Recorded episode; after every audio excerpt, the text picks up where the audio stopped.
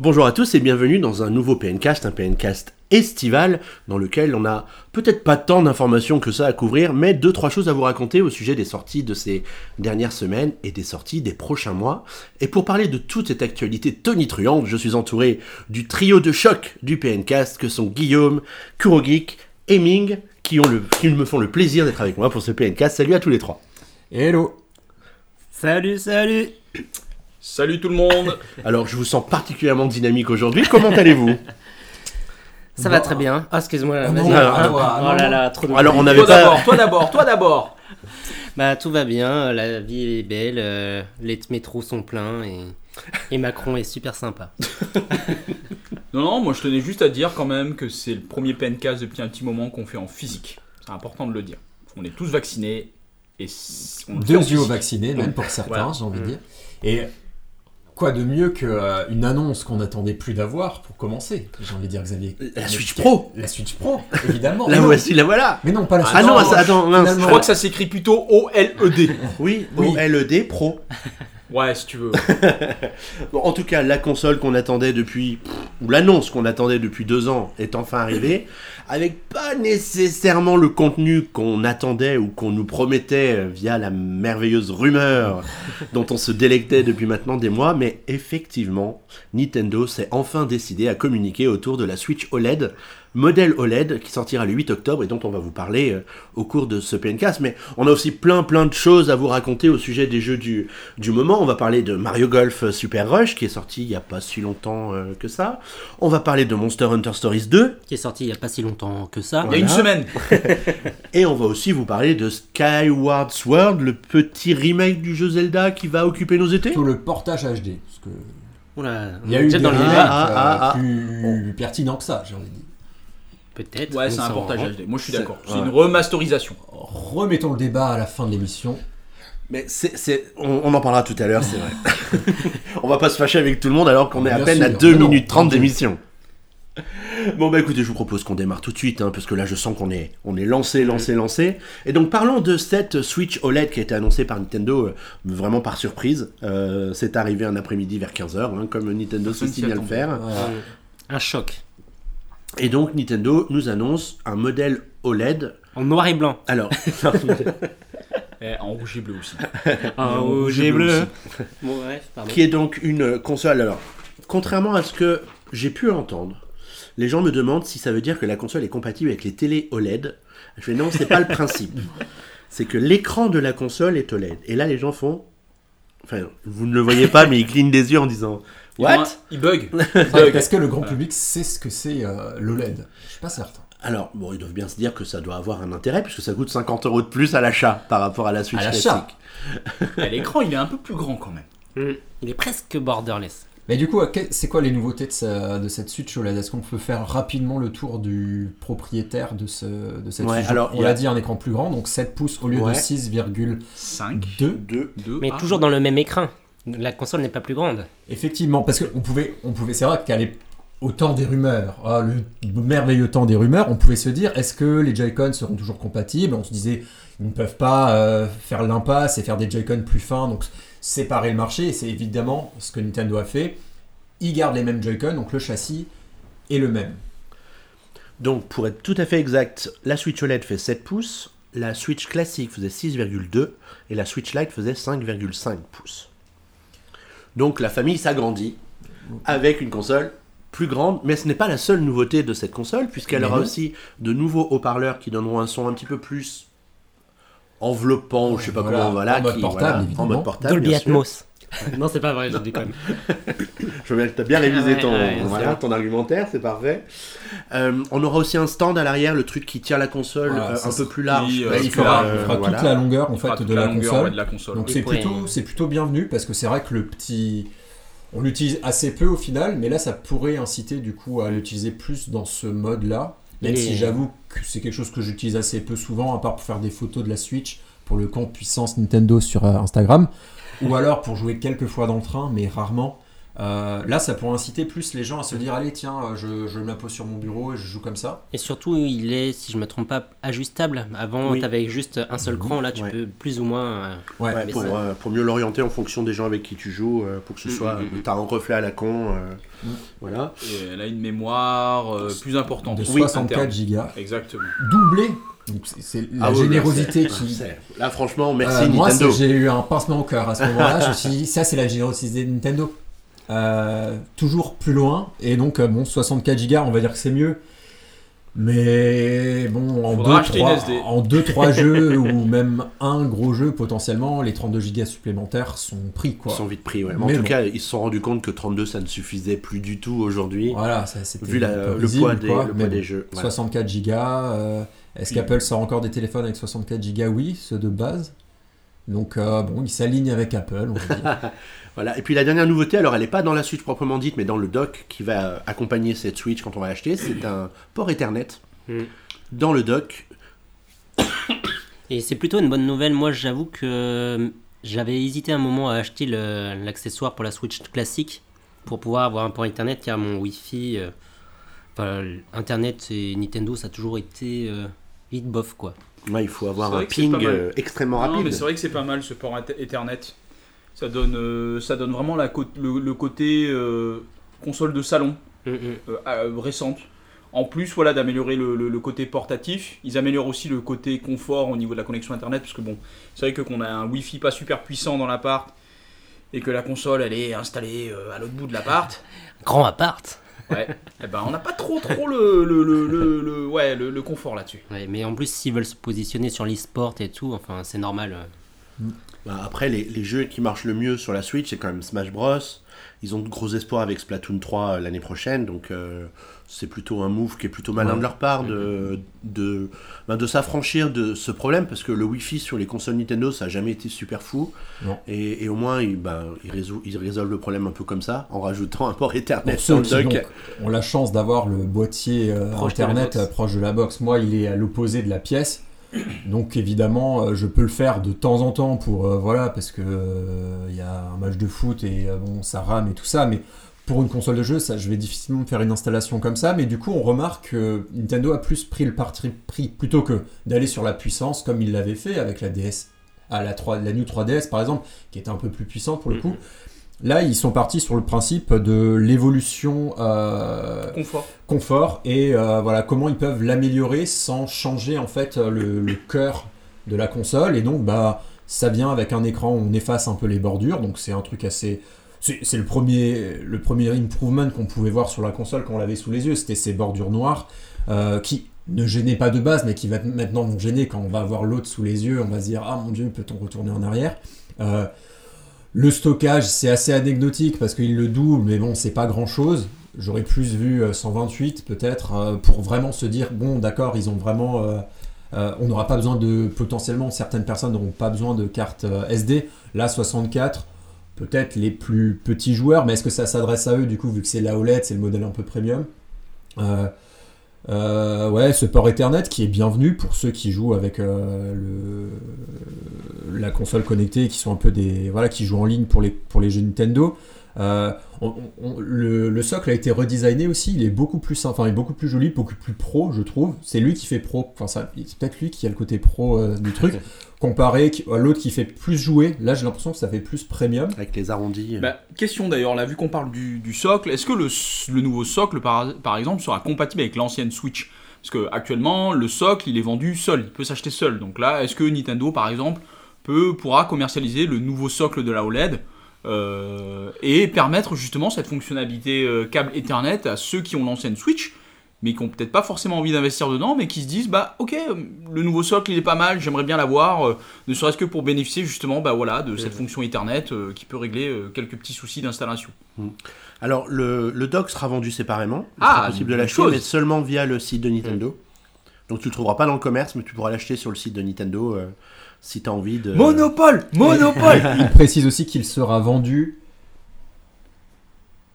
Oui. sans adaptateur, sans câble HDMI, Ah oui, seul, je- sans je- boîte. voilà. Voilà, c'est vraiment. C'est- limite un sachet plastique dans Voilà. ta boîte aux lettres, Mais c'est bien que pour les connaisseurs, du coup, qui ont envie, euh, ils peuvent se le procurer de cette façon. Et je Et pense qu'il y en a plus d'un potentiellement qui voudront peut-être pas parce que C'est vrai que pour les gens qui jouent que en mode docké, genre un peu compétitif et comme ça, je connais des gens qui jouent à Smash Bros euh, à la manette, en ligne et comme ça. Ils ont- trouveront peut-être pas leur intérêt dans la Switch OLED avec l'écran OLED parce qu'ils y jouent peut-être pas forcément. Mais le fait qu'on puisse, et du coup eux ils connaîtront le store et tout ça Nintendo, le fait que ces gens-là puissent du coup se procurer ce dock, bon, euh, avec le port, ça, je sais pas si ça revient, s'ils reviennent dans leurs frais, vu que à mon avis l'adaptateur Ethernet coûte moins cher, mais s'ils ont envie d'avoir une petite installation sympa, rafraîchir leur installation, bah c'est une bonne idée ça. Et donc oui, euh, le nouveau dock est bien compatible avec euh, les anciennes Switch. Ah bah, ils ont, ils l'ont pas dit, mais a priori, je vois pas pourquoi ils le seraient pas. De toute façon, ce sera la même connectique, donc il n'y a pas de raison. Et euh, après, la gestion de la gestion du de l'Ethernet euh, via l'USB, c'est géré par le Mm. firmware de toute façon, donc euh, ça, il devrait pas y avoir de, de problème. Alors, il y a des choses qui ne changent pas dans cette console. Par exemple, si vous pensiez que peut-être Nintendo allait profiter de l'opération pour mettre un nouveau processeur, plus de RAM, pour lui redonner un, un aspect un petit peu plus pro que que juste un, un écran OLED, eh bien, détrompez-vous, ça restera à l'intérieur euh, la, La même. Switch, la même chose que euh, le modèle classique. Il n'y aura pas d'évolution à ce, à ce niveau-là. Est-ce que vous êtes déçu de ce côté euh, de l'équation? Bon, si, si jamais il, avait, il avait dû y avoir un nouveau processeur, il aurait fallu communiquer directement sur ce nouveau processeur plutôt que sur le seulement écran OLED. Donc là, on serait vraiment passé à la Switch Pro. Mais ça fait aussi plusieurs mois qu'on sait qu'il y a d'énormes problèmes dans le secteur électronique en général, sur les approvisionnements, pour pouvoir euh, équiper son matériel. Il y a des voitures qui sont retardées, il y a des ordinateurs qui ne sortent pas. Donc je pense que les plans de Nintendo étaient un petit peu bouleversés par Ah, cette a- situation. Il y, a- il y a le prix des cartes graphiques qui a flambé aussi. Ouais. Ah ouais, ouais, ouais. Mm. Mais vous pensez vraiment que Nintendo aurait voulu sortir une Switch Pro plus puissante? Bon, Bah, après, on peut toujours refaire l'histoire euh, maintenant qu'on sait que c'est pas le cas. Euh, vu le- les rumeurs qu'il y a depuis, allez, on va dire un an sur l'arrivée d'une Switch Pro avec des détails super précis qui. C'est pas des gens qui les sortent de leur, euh, de leur tiroir, quoi. Bah, Le Euh, détail le plus concret qu'on a eu, c'était la commande de- d'écran OLED, et c'est la seule qui s'est révélée vraiment. euh, Ouais, mais il y a aussi beaucoup d'infos sur le fait que les chaînes de production des processeurs sont terminées pour le processeur qui équipe la Switch. Donc la question Ah, c'était bah, visiblement, comment, Nintendo va faire pour euh, construire des Switch si on leur fournit plus le processeur qu'ils Bah, utilisaient depuis le début.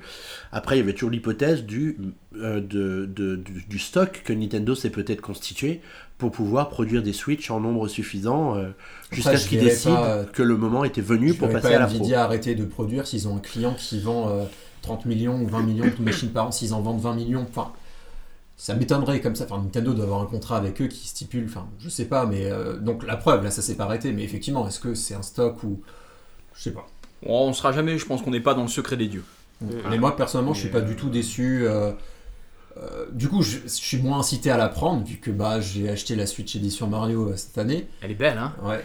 Mais, euh, mais du coup, euh, je suis, je suis pas déçu. Du coup, je me dis, ok, euh, elle, évolue de- dans, dans le bon sens parce qu'elle elle donne vraiment envie avec cet écran plus grand et tout.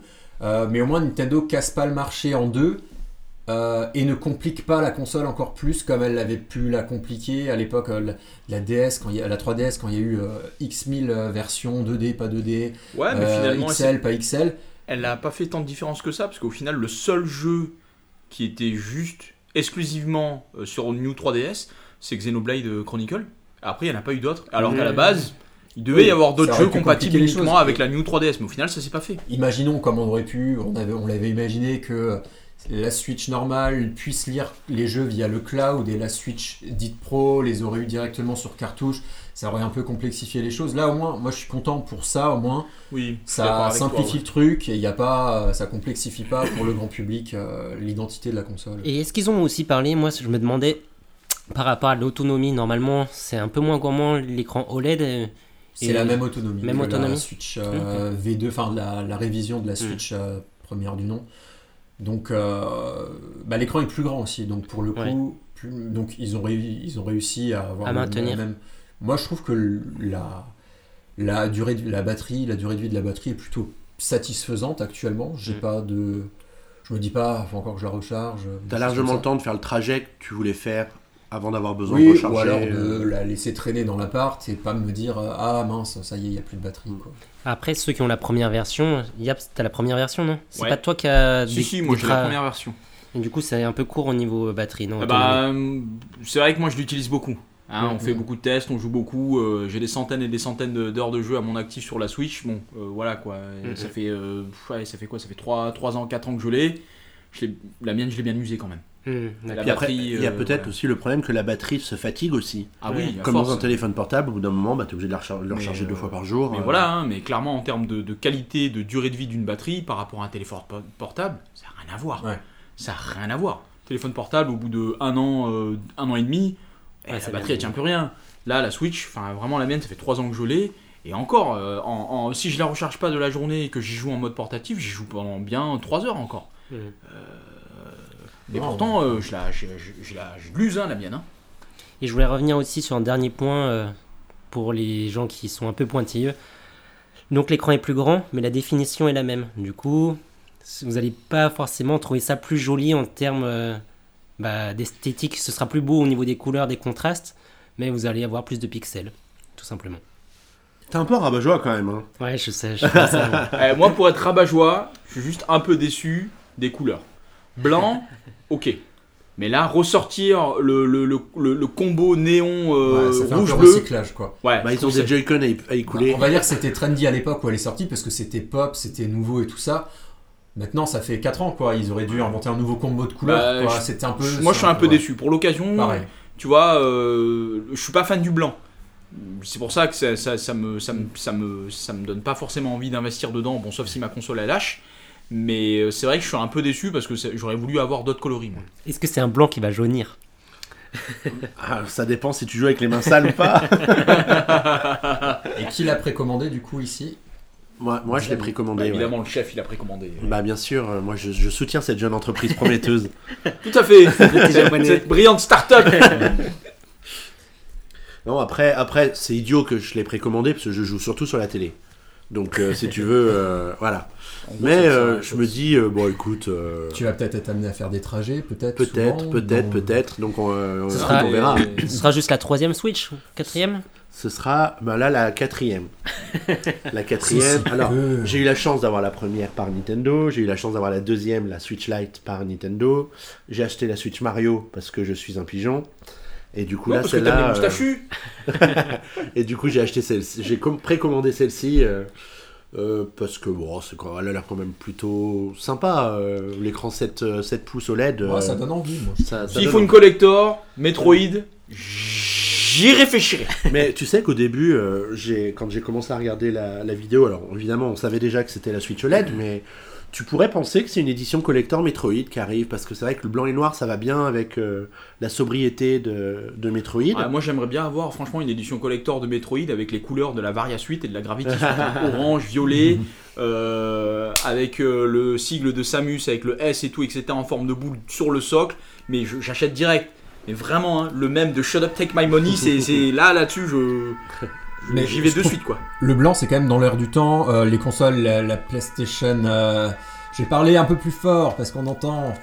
Euh, Ville criminelle. bah, la, la Xbox euh, Série- Série S. elle est blanche. La PlayStation 5, elle est blanche. Aujourd'hui, c'est un peu dans l'air du temps. Et c'est vrai que les Joy-Con gris, mais ça fait.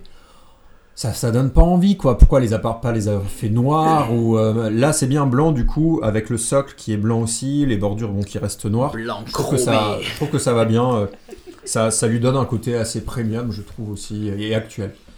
Alors, bien sûr, si vous ne voulez pas acheter la Switch OLED, vous pouvez vous contenter d'acheter la sacoche de la Switch OLED, puisque c'est la même dimension que la Switch classique, il n'y a pas de problème, qui sera noir et blanc, qui sera noir et blanche, pardon, cette euh, sacoche, et qui accompagnera parfaitement cette euh, Switch OLED dans cette- votre collection et qui devrait coûter quoi 20, 30 euros?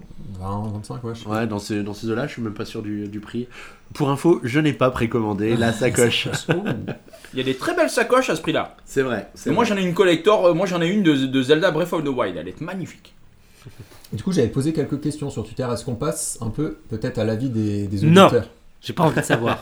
Parce que du coup, comme on s'attend, il y avait énormément de rumeurs. Donc, qui dit rumeur dit beaucoup d'attentes. Et qui dit beaucoup d'attentes, une fois révélé et que ça ne correspond pas comme. Nintendo l'avait fait, dit déception. Comme à chaque E3, comme avant chaque Nintendo Direct. Alors, allons-y. Donc, il y a Nicolas, Déporteur N, qui nous dit avec, les cont- avec des contrôleurs corrects, point d'interrogation, et l'ergonomie aurait dû, aurait ou? Pas mécontent de ton français?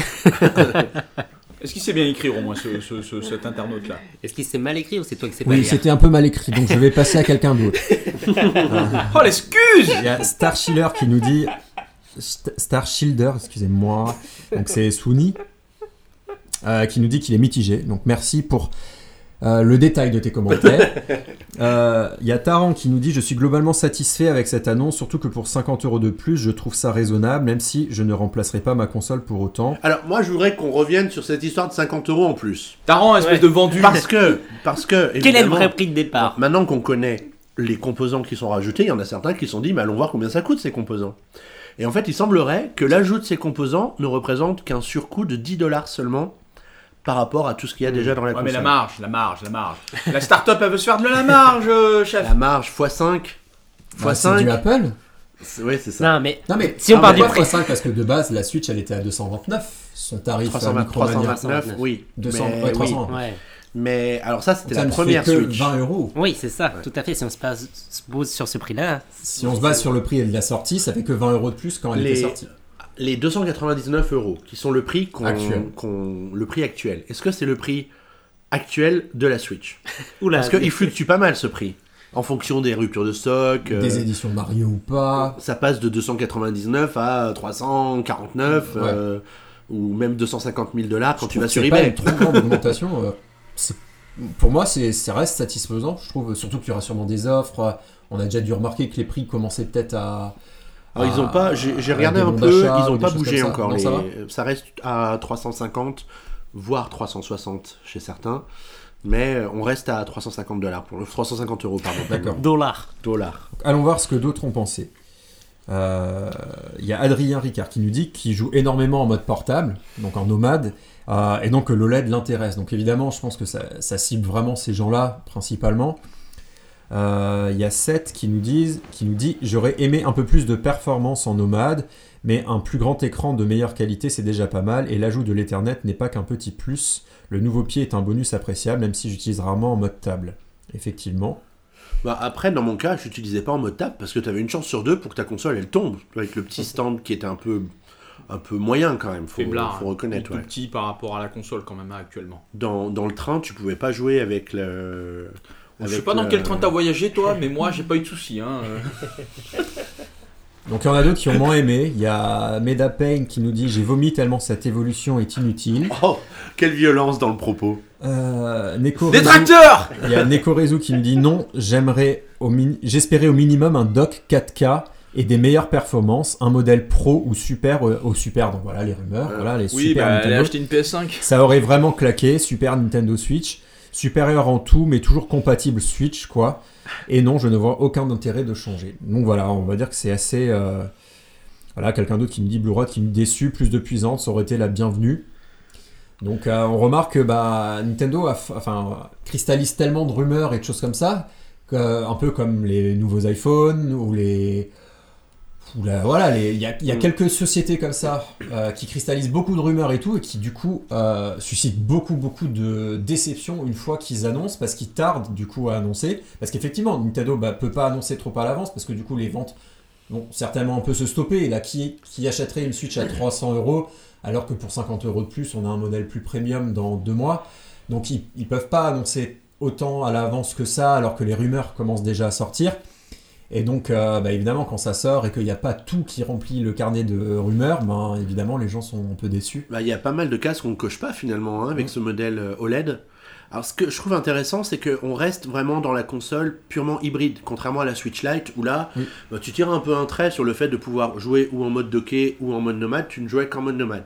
Là, tu vas vraiment te poser la question de savoir, alors, est-ce que je joue plutôt en mode nomade, auquel cas l'OLED pourrait euh, s'imposer parce que tu auras quand même un écran plus sympa, euh, ou est-ce que tu joues plutôt sur la télé, auquel cas, tu pourrais rester sur la Switch classique deuxième génération avec la meilleure batterie, etc. Et donc, euh, te poser la question à ce moment-là de savoir quelle est laquelle des deux consoles tu vas plutôt acheter. Et du coup, ça fait de la Switch Lite un peu la console un peu bonus, parce que ce sera vraiment celle que tu vas réserver à ceux qui ne jouent jamais sur la télé, ou qui euh, se contentent, on va dire contentent, d'une expérience sur un écran plutôt classique, Mm. et pas sur un bel écran euh, OLED euh, à 50 euros de plus, enfin 20 euros de plus. euh. Bah, du coup, même, je dirais sources. que la Switch OLED s'adresse aux deux. Ceux qui veulent vraiment jouer en mode OK, bah donc ils ont le câble Ethernet et tout ça, Et ceux qui veulent vraiment jouer en mode portable, bah, ils ont le meilleur écran possible. Donc il réunit le meilleur des deux mondes. Et après, il y a ceux qui, bon bah, veulent, veulent avoir une expérience bah, seulement portable et ils s'en foutent potentiellement de la qualité de l'écran, qui veulent dépenser le moins cher. Bah, c'est la Switch Lite. J'ai plus de mal avec le modèle normal. Je me dis, mais euh, qu'est-ce qui va, est-ce qu'il va pas disparaître à un moment ou à un autre? Parce qu'on a plus difficilement de se dire, euh, pour 50 euros de moins, est-ce que je veux un écran qui est de moins bonne qualité, un port internet en moins, de la. Bah, euh, 50 de la euros, c'est pas, c'est pas une petite somme, c'est le prix d'un jeu, donc euh, la question va vraiment se poser. euh, ce sera Ouais. peut-être en fonction du budget des gens. À euh, voir de maintenant comment Nintendo va. Est-ce que les collecteurs, est-ce qu'ils les feront toujours euh, parfois la Lite, parfois la Switch normale et la Pro sera juste la console Elite avec son pack de base À voir du coup. euh, Mm. Parce que, ouais. J'ai hâte de voir euh, par exemple à Noël comment ils vont se positionner avec des packs ou. voilà. Surprise, surprise à Mais Noël. est-ce qu'il n'y a pas une autre console qui a été aussi annoncée Un récemment Switch Pro Ah La On y vient Mais c'est pas Nintendo. Mais c'est pas Nintendo. Tu parles de cette sorte de Game Gear des temps modernes là Mais oui. Le truc, Valve. euh, Valve Les mécontents, américain les mécontents de la Switch OLED, vont pouvoir se jeter vers le Steam Deck. le Steam Deck. Ouais, ça fait un peu Steam Dick hein, quand même. Vais pas dire, mais bon, hein, euh, voilà quoi. Et donc c'est, on en parle parce que bon, la- l'annonce est un, À une semaine près. à, voilà, quelques Voilà. jours, semaines près euh, Et que puis, l'annonce de la OLED. toute- Il y a quand même, en termes de fonctionnalité, une certaine ressemblance. Voilà. Donc, De la portabilité. elle peut aussi se brancher pour être jouée sur un écran. Euh, donc en gros, c'est Steam qui a annoncé avec Valve qui ont annoncé une nouvelle une console hybride qui ferait tourner tout le catalogue de jeux Steam, c'est ça? Tout à fait. Euh, Pour un prix d'accès de 400 euros minimum, c'est ça Ouais, 419, avec, 419. avec différentes gammes qui vont Voilà. jusqu'à 600 balles quoi. Enfin 600 dollars, on parle pas d'euros pour le moment, c'est Ah ouais vraiment les dollars, il me semble. Mais Ouais, par contre, 400 euh, voilà, et quelques dollars. L'écran est n'est pas est de 720p aussi. Et Euh, c'est du LCD, c'est pas de l'OLED. Voilà, et euh, visiblement, bon, le- quand, quand on regarde la, la machine, c'est quand même une grosse machine. Elle pèse près de deux fois le poids d'une Switch. Euh, donc elle est à 700-800 grammes, alors qu'une Switch c'est autour des 400. Tu Euh, fais des haltères en même temps, petite muscle. Donc euh, bon, bah, c'est surprenant d'avoir ça. Après, je, je pense pas de mon côté que c'est un concurrent à la Switch parce que euh, est-ce que ça sera vendu en termes de grand public euh, partout Euh, Bah, Ouais. Déjà, c'est- ça se positionne pas tout à fait sur le même segment et le même, la même typologie de joueurs. Parce que du coup, c'est vrai que là, si on a accès à tout le catalogue des jeux Steam, Steam, euh, ils en tiennent une couche. hein. Hmm. Ils en tiennent vraiment une couche en termes de catalogue. Il y a vraiment tout et n'importe quoi. Mais après maintenant, surtout, bon là, ils ont juste annoncé la console. Mais bon, moi qui utilise Steam euh, régulièrement, euh, je me pose surtout une question en tant qu'utilisateur Steam, et c'est ce qui pourrait justement bah, être intéressant, c'est est-ce que on va pouvoir accéder à tout le catalogue, même en mode online? Je me balade dans la rue, je la prends dans le train. Non, en mode offline, voilà. Merci les gars. Et c'est surtout ça qui est important. Alors, sur PC actuellement, c'est faisable, qu'on n'a pas de connexion Internet. Euh, maintenant, est-ce que ça va permettre cela? Et surtout, est-ce que les jeux les plus gourmands en puissance, hein, je parle des derniers jeux comme euh, le Jedi euh, Fallen Order ou comme The Witcher 3 sur, euh, sur, sur, euh, qui est quand même assez joli sur, sur PC, ou d'autres jeux plus récents comme tous les Call of, et, et d'autres comme Horizon, Horizon Zero Dawn, qui quand même sera, qui quand même est vendu sur Steam et qui sera en mode portatif. Est-ce que ces jeux-là vont tourner avec, la, avec la, le même niveau graphique que sur un PC quoi? Et surtout, je reviens juste sur un truc quand on parlait, est-ce que c'est la même cible ou pas? Toi, le premier, il y a une grosse cible euh, de, sur Switch, il y a un grand cœur de joueurs qui aiment les jeux indépendants. Tout à fait. Pour jouer donc en mode portable. Et donc là, clairement, ils vont aller sur le même terrain là-dessus. Et là, on aura donc la version supérieure sur le Steam Deck a Bah, priori. Oui, euh, Voilà. avec euh, deux fois le poids aussi euh, sur Oui. les mains. Ah tout à fait, mais euh, par exemple moi qui, qui, qui, qui, qui vraiment hein, je joue beaucoup à des jeux indés, il y a plein de jeux indés que j'ai retirés de ma liste de souhaits de Steam pour les acheter sur Switch. Parce qu'effectivement c'est des jeux indés que je me voyais bien jouer en mode portatif. Et là je me dis ah ouais ok euh, ces jeux là vont être accessibles maintenant en mode portatif et en plus sur Steam ils sont à un prix réduit. Ouais. Il coûte beaucoup moins cher. Un Star, euh, par exemple, je donne l'exemple de un, un Stardew Valley qui coûte euh, en promo euh, 9 balles sur, euh, sur Switch euh, quand il est en promo, et il coûte euh, 4 balles sur Steam. Euh, les, enfin, les, les soldes, enfin les soldes de Steam, c'est un événement quoi. Oui, mais pour toi qui as déjà la Switch du coup, est-ce que tu ferais le double investissement? J'y pense. J'y pense sincèrement parce que je me dis voilà des jeux comme Dragon Age Inquisition. Mais est-ce que tu y Euh, penses et puis t'oublies?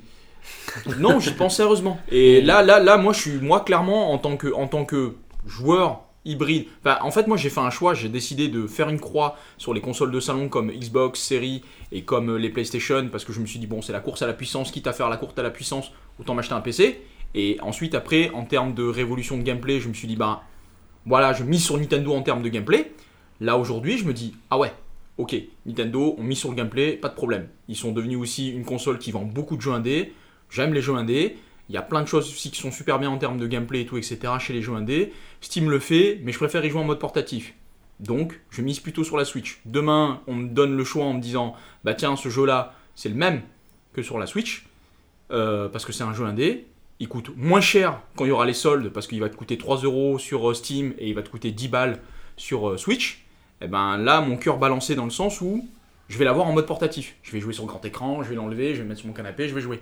Bah là, la même chose. Et du coup, ils ont déjà Euh, voilà. gagné. Le fait d'avoir insinué le doute chez les joueurs comme toi, je pense que c'est très bon pour eux. Tout simplement, là, euh, ils se positionnent et c'est bien pour Steam. Après, moi, ce que j'ai un peu peur, c'est que Steam, je vais prendre l'exemple des euh, casques virtuels, c'est toujours été un peu euh, élitiste. C'est pas le grand public comme euh, Nintendo. Du coup, je sais pas. Je, je sais que par exemple, Steam avait fait un Steam Pad. Enfin, est-ce que là, c'est un truc qui va vraiment durer comme.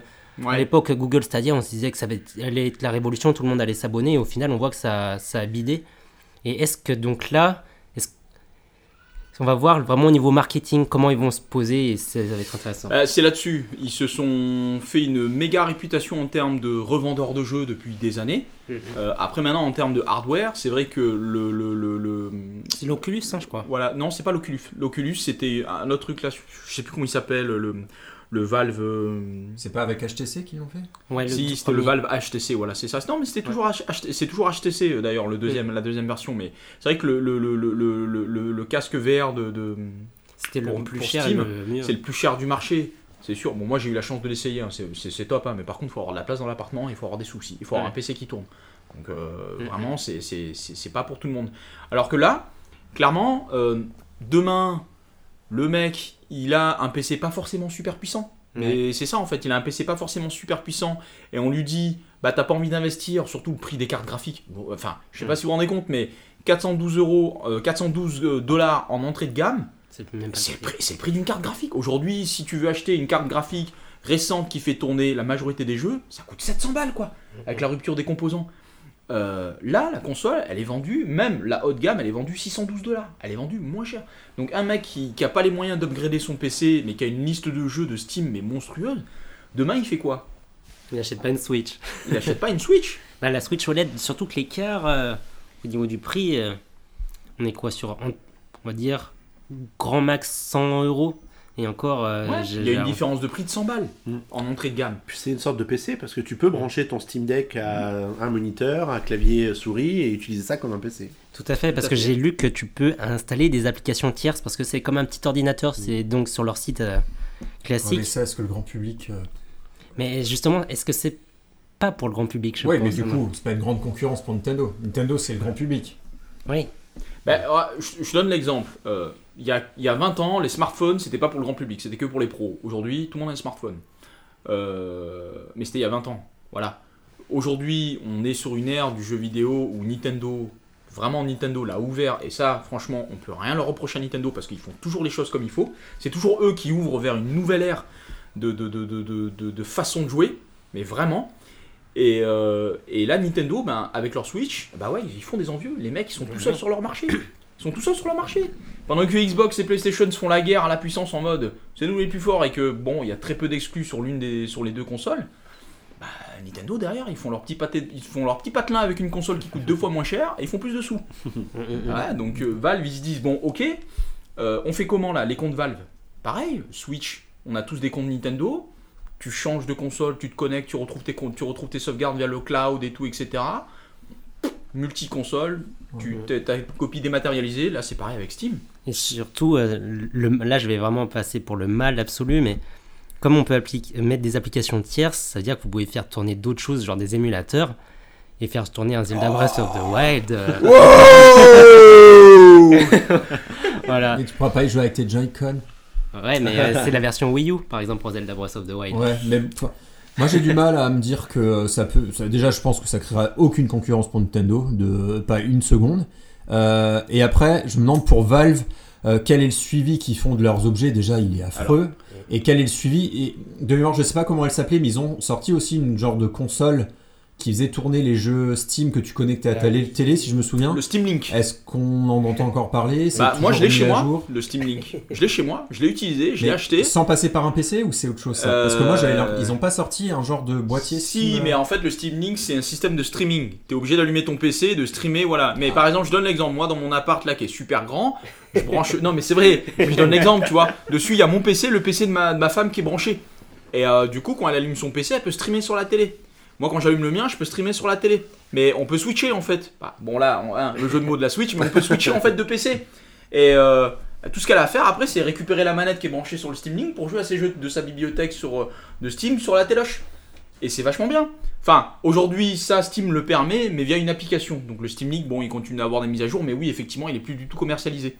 Euh, euh, mais après, maintenant, ouais, là, après, maintenant, s'ils font, si- s'ils font bien les choses en mode, bah, SAV, s'ils apprennent de leurs erreurs en mode SAV, euh, meilleur SAV, meilleur suivi des choses et tout, pourquoi pas? Après, maintenant, c'est sûr que si la qualité du matériel suit pas, parce que bon, on sait pas qui est le constructeur, hein, c'est c'est- c'est estampillé Valve, on sait pas où c'est produit, on sait pour le moment, enfin, je, je sais pas si vous avez vous êtes renseigné là-dessus, mais euh, voilà, après, maintenant, si le suivi il est après-vente, il est bof, oui, c'est sûr que ça va couler tout seul. On n'aura Ouais. même pas besoin de, de, de- de dire tout ça. Et après, pour revenir sur ce que Guillaume disait en termes de concurrence, oui, je suis à moitié d'accord avec toi sur le fait que ça va pas concurrencer la Switch, mais ça va peut-être être une offre complémentaire. Ouais. Quelqu'un qui aime Nintendo comme moi, mais qui en même temps euh, a envie de jouer à ses jeux un peu partout, à droite, à gauche, et pas forcément que des jeux Nintendo, moi je suis chaud pour acheter les deux. Pourquoi je me contenterai d'une seule console alors que il y a quelques instants on parlait de s'acheter plusieurs Switch Tu vois Non mais c'est vrai. Pas du tout. Pas du tout pareil. ferait ça C'est pas le même débat. J'ai envie qu'on re- recentre. Euh, en tout cas, donc, c'est c'est marrant de voir que on est quand même dans une console dont l'esprit ergonomique ressemble quand même un peu à la Switch. Non mais il faut, faut pas se C'est leurrer. sûr. C'est c'est clairement, c'est clairement de l'inspiration. plagiat. euh, c'est clairement Alors, de l'inspiration. Je dirais pas du plagiat parce que les, la- les, les manettes de la, Hmm. du Steam Deck ne se détachent pas pour devenir des Joy-Con, mais il y en a pas besoin pour les jeux Steam. Ils sont pas conçus pour ce type de, Non. de gameplay, donc euh, ça- Effectivement. Il y a- il y mais en tu avait pas peut-être connecter tes Joy-Con sur le Steam Deck. peut-être, Ah oui, peut-être. bah, ce serait ergonomique. Bah, sûr. eh, pour votre information, l'interface de Steam, elle permet de reconnaître des manettes de Switch Ouais. Pro. Et ouais. Ouais. Et, et du coup, et en plus, il y a une configuration automatique. Il y a manette Switch Pro détectée. Voulez-vous configurer automatiquement? T'as juste à appuyer sur oui. Et c'est configuré pour tous tes jeux. et t'as aucun souci, tu vois. Donc là-dessus, en termes de software, Steam, Valve, je, je m'inquiète pas là-dessus. Alors, on rappelle que ce podcast n'est pas sponsorisé par Steam, Ni par Valve, ni par Nintendo d'ailleurs. Non, mais ce serait, ce- je pense que voilà, tu vois, ce serait quand même. euh, je pense que ce serait se leurrer de, de- de- d'être fan de Nintendo et de, et de juste se dire Ouais, non, moi je suis fan de Nintendo et ça, je veux pas en entendre parler. Euh, je pense que Nintendo, pareil, au cours de leur euh, évolution et au cours de leur euh, concurrence avec Sega notamment, hein, la, la- la- la bonne époque de la guerre des consoles, je pense qu'ils se sont appris beaucoup les uns des autres en fait. Et euh, c'est ce qui permet aussi, c'est ce qui a permis, je pense, aujourd'hui à Nintendo de vraiment se démarquer par rapport à son histoire. En tout cas, ce qui est marrant, c'est que on, on pensait vraiment qu'on était arrivé à un moment où il y aurait plus de concurrents console portable. Et en fait, euh, ben, Steam, ils arrivent avec une console portable quelque part. Et on s'y attendait Et, pas du et tout. ce sera intéressant de voir comment le marché réagit à ce produit-là, parce que peut-être que ça voudra dire que le jeu portable n'est pas mort encore. Ah non. Si on disait le- les gens jouent sur mobile, les gens jouent sur Switch, et ça suffit largement.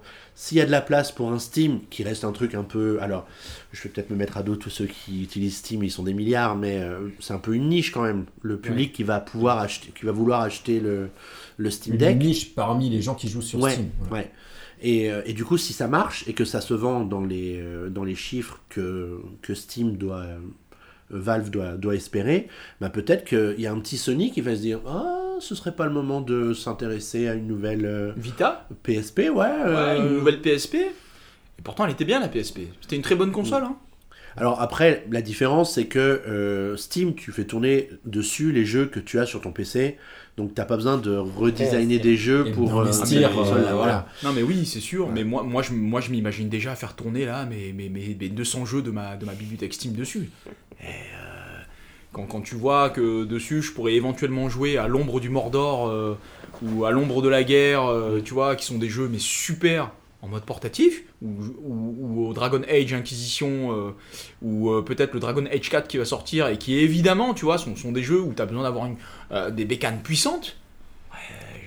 Moi, c'est pour se rejouer à Tabletop Simulator. Le mec il fait ça, mais autant jouer à des vrais jeux de société, hein, Ming Oh Après, après, il y a toujours l'hypothèse où, euh, parce qu'on a bien vu ça avec les Mac, où tu as Apple qui a imaginé sa nouvelle puce, la M1, qui pulvérise absolument toutes les performances des processeurs qu'il y avait euh, auparavant sur ces machines. Peut-être que Sony va arriver avec une puce qui permettra d'avoir dans une machine portable Un la puissance qu'on a dans une PS5. Hmm. Et du coup, tu pourras jouer sur une console portable à tes jeux PS5. Donc peut-être que, alors là on est peut-être à 3-4 ans, parce qu'il faut quand même le temps de sortir le truc et tout, mais si ce Steam Deck est un succès, qui réveille peut-être des envies de Sony de revenir marcher sur les plates-bandes qu'on avait un peu abandonnées à Nintendo et aux jeux mobiles, ben, peut-être que ça va remettre en cause euh, ben, toute cette approche qu'on avait depuis 4-5 ans sur le fait que ben, le marché portable il appartient à Nintendo. Et, et pourtant, PS Vita, Switch, enfin vraiment là je vais peut-être me faire aussi des ennemis, mais la Switch aujourd'hui, avec sa gamme de jeux indés, et, et, enfin les nombreux jeux indés qu'il y, a- qu'il y a dessus, ben, il, s- il marche un peu dans les traces de la PS Vita. La PS Vita à un moment donné c'était ça, ils vendaient plus de jeux mais avec du démat dessus. Et, et ça marchait, et ça tournait plutôt bien euh, pour, euh, pour ceux qui connaissaient le marché. Mais c'était pas malheureusement il y avait pas malheureusement Sony ils avaient complètement abandonné le marketing dessus donc euh, Mm. évidemment la console se vendait plus mais euh, elle était super intéressante pour ceux qui s'intéressaient au marché des jeux indés. Et euh, Switch aujourd'hui, bah la Switch aujourd'hui, c'est ça, plus les grosses licences de Nintendo. Mm, mm. Et demain, bah Steam, eh ben, ils viennent faire ça. En plus d'avoir des grosses licences de gros studios. Avec leur catalogue gigantesque. Et avec leur catalogue gigantesque et leur solde monstrueuse. Ouais.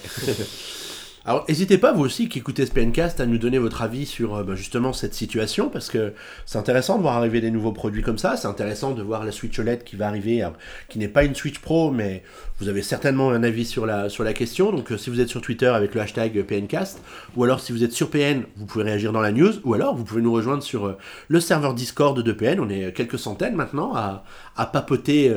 Vaillamment euh, au quotidien, donc n'hésitez pas à nous rejoindre pour discuter de tout ça. Je vous propose qu'on avance un peu dans le programme du PNcast, parce que ça fait déjà 42 minutes qu'on parle de la Switch OLED et euh, de sa concurrence euh, potentielle, pour parler un petit peu de jeux vidéo. On va parler du, du jeu qui est sorti depuis le plus longtemps hein, parmi les trois dont on voulait parler ce soir, qui est donc Mario Golf Super Rush, qui est un jeu Nintendo, ah ah ah ah. Euh, développé, par Camelot. ah ah ah, et qui nous propose donc de retrouver Mario et toute sa clique dans un jeu de Golf, évidemment. ah, mer- Merci Guillaume. Heureusement que tu es là et que tu suis. Et la question est de savoir s'il a été rushé. Oh En tout cas, le, Bravo le test Bravo, pas bravo été rushé, car il n'est pas encore sorti. Voilà, exactement. Mais on y joue quand même. On a commencé à y jouer, Oui. effectivement. Et Alors- il y a, y, a, y a deux modes dans le jeu. Il y a le mode. deux grosses nouveautés. Voilà, il y a le mode libre où on joue au golf, avec dedans divers, divers modes plus ou moins rigolos, plus ou moins réussis, à mon avis, pour le, pour le moment. Bah, voilà. Question, est-ce qu'ils ont réussi à négocier Tiger Wood quand même Non, euh, non. Il y a pas, ils n'ont pas eu le budget. euh, Et le deuxième, qui est donc le mode un peu RPG du jeu, qui est l'aventure golfique, et qui là nous emmène dans une sorte d'histoire dans laquelle on fait progresser un personnage qui se trouvait notre mi, ils ont remis les mi au goût du jour, euh, et qu'on va tâcher d'emmener le plus loin possible dans, euh, dans ce Pour dans visiter en gros toutes les euh, zones du jeu, donc euh, la zone du désert, la zone. euh, euh, Et- Je sais pas quels sont les différents noms, mais il y a différents, euh, différentes. euh, comme Régions. différents mondes, Bah différentes ouais. régions, euh, voilà. Mm. Avec euh, à chaque fois Ça 18 s'appelle une trous région. ou quelque chose comme ça par, euh, par, euh, par région. Euh, Qu'est-ce que t'en penses toi de ce mode euh, l'aventure golfique qui était un peu la grosse attente de ce on était tous plutôt contents de le voir arriver parce qu'on se disait Mais, il y aura un peu de profondeur et tout ça Ouais, et mais au ça, final est-ce que c'est pas la soupe à la grimace? C'est parce qu'on se rappelle du fameux mode RPG. De... Alors, est-ce que c'était Mario Golf ou est-ce que c'était Mario Tennis? Bah, il y avait Mario Tennis sur GBA qui 25 était ans, voilà, sur GBA, qui était extraordinaire à l'époque. Que tout le monde adorait et que tout le monde attend de nouveau dans ces fameux modes RPG que Nintendo essaye de nous ressortir dans ces jeux de sport maintenant, mais sans y parvenir. Et là, pour moi, quand même, euh, c'est plutôt un prétexte pour découvrir les différents environnements auxquels on peut accéder ensuite dans le mode libre, mais tant qu'on les a pas débloqués, ben, on peut pas y jouer euh, dans le mode libre, donc ça oblige un peu à faire l'aventure euh, golfique. Euh, mais sans, sans cela, ce serait pas pour moi indispensable. Ouais, je pense qu'avec Mario Tennis, ils avaient commencé à avoir un simili mode euh, un peu spécifique, euh, mais qui en fait n'était pas du tout en mode euh, aventure ou RPG. Là, c'en est un, hein, finalement, mine de rien, mais Alors oui, parce que pour le, le personnage, tu as quand même différentes aptitudes de ton perso qu'on fait que tu fais voilà, augmenter avec, des le système de points gagne, et d'expérience.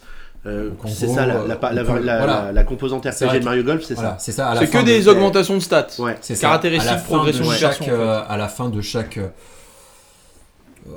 De chaque partie, on va dire, partie, enfin, de, ouais, de voilà, chaque de- parcours. On va nous donner une mission ou voilà un parcours à faire. Euh, on a des points qu'on débloque, donc on atteint un certain niveau et on peut allouer ces points à l'augmentation de 6 jauges à peu près, je crois, dont une euh, c'est la distance à laquelle on va pouvoir tirer nos coups, donc il y a 5 jauges. Euh, une autre euh, C'est l'endurance. c'est l'endurance parce que bah, notamment vu qu'il y a ce mode Super Rush qui est le nouveau mode de jeu qui est aussi intégré au mode de l'aventure golfique, parfois trop régulièrement je trouve, ben voilà on va devoir courir et donc on va avoir une meilleure endurance parce qu'on ne peut que courir jusqu'à un certain moment d'endurance, un peu comme dans les Zelda récents. Euh, La vitesse, la vitesse, donc bah, quand on court on peut aller plus vite. la précision. la précision de son coup, C'est important dans le golf. voilà, donc ça c'est une dominante euh, importante. Donc voilà, on a, on a quelques. Voilà, les effets. Et les effets, parce qu'évidemment, euh, La balle, zigzag, quoi. en fonction Ouais. du vent, euh, du terrain et tout ça, bah, il y a, comme dans tous les jeux de golf. Donc, euh, Alors pour le ouais. coup, ça c'est plutôt quand même pas mal. T'as quand même, tu retrouves bien quand même les, les on va dire les, les ingrédients d'un jeu de golf avec la jauge qu'il va falloir que tu, ben, que tu, que tu vises euh, correctement pour pouvoir atteindre le drapeau euh, Voilà, c'est classique mais compréhensible. En tout cas, Ouais. il y a certains jeux de golf où tu t'y perds avec la jauge que tu dois faire et tout. Là, la première jauge, en tout cas, le, bah, tu tires, voilà, à peu près, euh, tu sais où tu. En fait, tu appuies une fois pour lancer la jauge et une fois pour l'arrêter. Donc, tu tu t'arrêtes bah, au niveau du drapeau ou un peu avant, un peu après, selon le vent, le terrain, s'il est en pente ou quoi que ce soit. Donc, ça, c'est assez, assez facilement compréhensible. Par contre, après, il y a un deuxième coup à faire, enfin, une deuxième. euh, manipulation à faire vis-à-vis de l'effet que tu veux donner. Euh, donc, euh, si tu veux que la balle elle s'arrête euh, assez net, ou qu'elle roule un peu, ou qu'elle dévie un peu vers la droite, vers la gauche, qu'elle fasse un espèce de lobe, ou qu'elle aille de façon plus en plongée comme ça. Ça, après, effectivement, du coup, il faut faire l'aventure golfique pour euh, un peu avoir un peu le tuto, parce que c'est vrai que c'est un peu un tuto aussi, hein, l'aventure golfique, mais j'ai trouvé ça un peu moins bien expliqué que le reste, on va Ouais. dire. Alors, du coup, l'aventure golfique, c'est plutôt le, le, le- le super mode d'apprentissage des rudiments ça, du parce golf à la Mario. C'est un peu triché de dire que c'est un mode RPG parce que j'ai pas non plus l'impression qu'en améliorant mes stats, euh, ça change de tout au tout. Est-ce qu'il y a un La scénario progression, je me dis pas, ah mince, j'ai. Non, non, mais c'est vrai, euh, tu vois, vu que c'est un mode RPG. Le euh, scénario, t'es un rookie du golf. Voilà, accompagné vas- de euh, trois autres personnages de l'univers Mario et c'est Bordeaux pas, qui est un euh, peu notre marraine euh, dans la maison. Mais bon, après il n'y a pas trop d'aventure mais avec il n'y a eux. pas forcément tu vois, d'aventure en mode il y a quelqu'un qui vient euh, casser un peu la fête, en mode ben je vais non, vous non, il embêter. n'y a pas. euh, on- Sauver le monde à travers le golf, tu vois, un peu comme Pas à la. Inazuma y Eleven, tu vois. Non, mais c'est vrai, je, peux- je pose la question. t'en oublies, mais- oublies même, enfin quel est l'objectif principal tellement il était mal présenté. Enfin, tu- voilà, on te, on te fait parcourir en fait. Je trouve ça quand même assez joli euh, parce que tu, du coup tu parcours un monde un peu en 3D comme ça. Mais j'ai trouvé, je me suis dit mince, ils ont modélisé tout ça pour ça quoi, parce que ils en font pas grand chose au final parce que tu, tu vas d'un parcours de golf à un autre alors qu'il y a plein de personnages mais tu vas pas leur parler parce que tu te dis il y a rien d'intéressant à raconter quand tu vas leur parler. Euh, et euh, il y a certains, euh, notamment le tout début, on te fait, on te fait tirer la balle à différents endroits sur le, sur le parcours de golf, sauf qu'on te fait tirer la balle cinq fois dans le même rond. Donc au bout d'un moment, c'est un peu chiant, quoi. Enfin, c'est assez, ça ressemble à du remplissage en fait euh, à une certaine partie. Mais c'est exactement ce que je me suis dit à plusieurs fois. Par exemple, le moment où ils te disent va te dormir dans ta chambre et reviens demain pour continuer. quel Quoi. intérêt Tu dois parcourir la carte dans l'autre sens pour aller euh, à ta piole et ensuite ben, dire oui, je veux me coucher et revenir le Voilà. lendemain pour refaire Il n'y a pas quoi. plus d'avant, alors que il pourrait Alors qu'on des- pourrait avoir un TP, Alors que euh, je sais pas ce que c'est un TP. un téléporteur. Oui, C'est genre bien un sûr. point pour te. Ouais, bon, ok, je joue trop au jeu au RPG, je. Je sur vais- A je vais m'adapter au langage. la- Travaux pratiques, euh, On te dit ce truc qui n'est que disponible la nuit, bon bah tu, tu vas aller à la nuit, bon oui bon là c'était sympa de faire tout ce gameplay pour ça. Euh, je trouve que ouais il y a il, il manque de, liai- de liaison euh, entre euh, Photoréaliste. parce que c'est comme s'ils avaient tout modélisé, donc il y a tout qui est modélisé, il y a les personnages, mais on sait, enfin ils n'ont pas développé de scénario derrière, ils n'ont pas développé de, euh, c'est voilà t'es suivi, tu vas d'un point A à un point B, t'as pas t'as pas de libre arbitre où tu peux dire, euh, ça pouvait être un genre pas monde ouvert, mais euh, les différents terrains, on peut y accéder quand on veut, comme on veut, mais on doit améliorer. Enfin, il y a, y a pas. On a l'impression qu'on suit le truc, même si on améliorait que la même chose. Je pense pas que ça aurait beaucoup c'est dommage d'impact. quand même, parce que tu vois, du coup, là, dans ce que tu dis, moi je me projette et je me dis, ça aurait été cool quand même que tu te balades sur une map ouverte, que tu rencontres des PNJ qui disent, ouais, défie-moi et on fait une partie ensemble. J'ai trouvé une boule là-bas. non, mais c'est vrai. Non, là c'est très euh, scénarisé, c'est tu sais que c'est que dommage ce que tu as à faire à chaque moment, c'est pas du tout un RPG comme tu peux l'avoir. euh, c'est une aventure golfique pour le coup, c'est pas du tout Ouais, RPG comme on- voilà, c'est Voilà, donc ça, ça, touche un peu peut-être les espoirs de, de certains. Après, je pense que un Mario Golf, ça vaut surtout pour l'aspect euh, golf à plusieurs. voilà. Et ça, pour le coup, c'est plutôt sympa parce que si tu joues à deux, tu peux jouer les deux en même temps. Donc, t'as pas besoin d'attendre que l'autre ait, ait joué. C'est en écran splitté. Du coup, chacun joue euh, sur sa partie d'écran en, en même temps et essaye euh, d'atteindre le, le drapeau le, le premier ou le plus vite, le plus vite possible, ce qui est, rappelons-le, le principe du golf. Euh, par contre, si tu joues à 4, bah là, c'est chacun son tour, l'un après l'autre, Ouais, sur la même console. sur la ouais. même console. Ouais. Et par contre, il y a un mode en ligne aussi. Du coup, on peut jouer en ligne contre d'autres gens. C'est plutôt stable. J'ai fait une ou deux parties, euh, notamment en mode Super Rush. Le mode Super Rush, il a le mérite de d'innover un peu dans ce monde assez, euh, bah, un peu gravé dans le marbre du jeu de golf, quoi. J'ai cru que- Euh, j'ai cru que t'allais employer le mot chiant. non, non, du non, jeu non, de parce que golf. bah, un jeu de golf, c'est quand même un grand. C'est un peu enfin, chiant. C'est statique. on, ré- on Ouais. renouvelle pas, pas. Les, les- les- les règles. Après, bon, Mario avec toujours leur petit twist avec les coups spéciaux, les choses comme ça, qui apportaient un peu de twist, notamment. Et c'est toujours le cas. Chaque personnage a un coup spécial et donc tu peux un peu renverser la balance quand tu joues en multi. Euh, au bout d'un moment, parce que bah, tu fais valdinguer les, les balles des autres. Enfin, ça dépend. Mais du coup, tu ses- peux revenir juste sur le mode, c'est tout le monde joue en même temps là, le truc rush, c'est. Donc ça, c'est quand tu joues en ligne, tout le monde joue en même temps. Je suppose que c'est pas pareil. euh, Peut-être en local à En deux local, joueurs. tu peux peut-être. jouer qu'à deux. Voilà. Et donc du coup, Oh, c'est moche. Mm. tout le monde joue en même temps et euh, C'est moche. tu tapes Oh, la balle c'est- et le but c'est- ça, ça dépend il y a différentes variantes de, de règles mais le but peut être d'arriver le premier à mettre la balle dans le trou ou alors euh, quand même de faire le moins de trous possible donc euh, bon le mode rush avec le moins de trous possible c'est un peu moins intéressant parce que bon bah du coup tu le rush enfin tu, tu vois pas quel est le L'intérêt. l'intérêt alors que si tu as autant de trous que tu veux tu peux être un peu euh, tu peux un peu avoir peut-être une stratégie différente. Donc euh, il a le mérite d'exister et d'être original en tout cas. Moi j'ai trouvé ça sympathique. Après est-ce que ça m'a donné envie d'y rejouer des dizaines de fois ce mode là pas forcément. Mais le mode bah, comme d'habitude avec Nintendo c'est les modes multijoueurs sur la même console qui sont sympas au travail il y a plusieurs personnes Mm. qui y jouent euh, à midi et ils ont l'air de bien s'amuser avec les coups spéciaux euh, puis quand même à réfléchir aussi un peu côté stratégie et tout ça euh, Et donc euh, c'est quand même sympa. et c'est pas possible de jouer à 4 en même temps, 2 sur chaque Switch? C'est comme Mario Kart à l'époque, euh, Mario Kart 8 Deluxe. Tu sais pas? Je sais pas, j'ai pas essayé. D'accord. Et moi, parce que j'avais une autre question, parce que moi, ce qui m'attirait, c'était vraiment ce côté on tape dans la balle et ensuite on peut courir, euh, donc ce fameux mode. Oui. Et donc, il est disponible en motion gaming? Vous savez pas? Euh, Alors le motion gaming ouais. fonctionne, donc Oui. je Ouais. suppose qu'il doit Mais être du coup, après, pour courir, ça se passe comment? Est-ce que tu dois Ah, courir comme sur. euh, Je l'ai pas testé en j'ai- motion gaming, j'avoue que j'ai joué en mode canapé Ouais. euh, sur la télé. Parce que c'est ça qui m'aurait fait rire. Du coup, là, du fait de pouvoir jouer que à deux, c'est un peu décevant. Mais si on est à quatre, à taper, à courir comme des cons et sur place, moi, c'était ça qui m'aurait attiré euh, sur cette nouveauté et sur ce jeu en général. Quoi. Bah, disons que là, euh, à deux en multi aujourd'hui, à, à l'ère où le. euh, deux juste en local, à l'ère où on peut connecter euh, plusieurs consoles à la fois, Ouais. ah, c'est dommage quand même. C'est vachement dommage. Après, est-ce que c'est le type de jeu où on a tous plusieurs euh, cartouches et tout ça? Je suis pas certain. Un peu comme Splatoon qui s'apprêtait peut-être plus à la connexion entre plusieurs ou Mario Kart. Euh, je sais pas, je ne saurais pas te répondre, faudra qu'on teste ça après. T'as du multilocal, alors ça dit pas si tu peux jouer à deux, mais comme t'as un mode deux joueurs par console, je- j'oserais penser que oui. À tester. Ah, Faisons oui, une pause à ce. PNK et bah si, vu qu'il y a un mode de joueurs par console en online, tu Ouais, peux être à deux. que- Donc du coup, est-ce que Ah c'est oui, possible après de se retrouver en, en LAN comme ça je... T'as le multijoueur local hein, sur Bah le jeu, ouais, donc du coup, euh, je ça pense doit être possible. que ça doit être possible. ouais. Mais ça implique que les deux Mais à, consoles à- aient le jeu. à valider, du coup. Voilà, bien sûr. Bon, voilà ce qu'on. Oui, il y a voilà. pas. Alors, C'est pas un moi- grand jeu, mais c'est pas. moi, il pas... moi, il me divertit bien. Oui. Voilà, c'est on, on- on crache beaucoup sur le mode RPG, etc. C'est pas la, c'est pas du tout l'argument de vente du, Voilà. du jeu.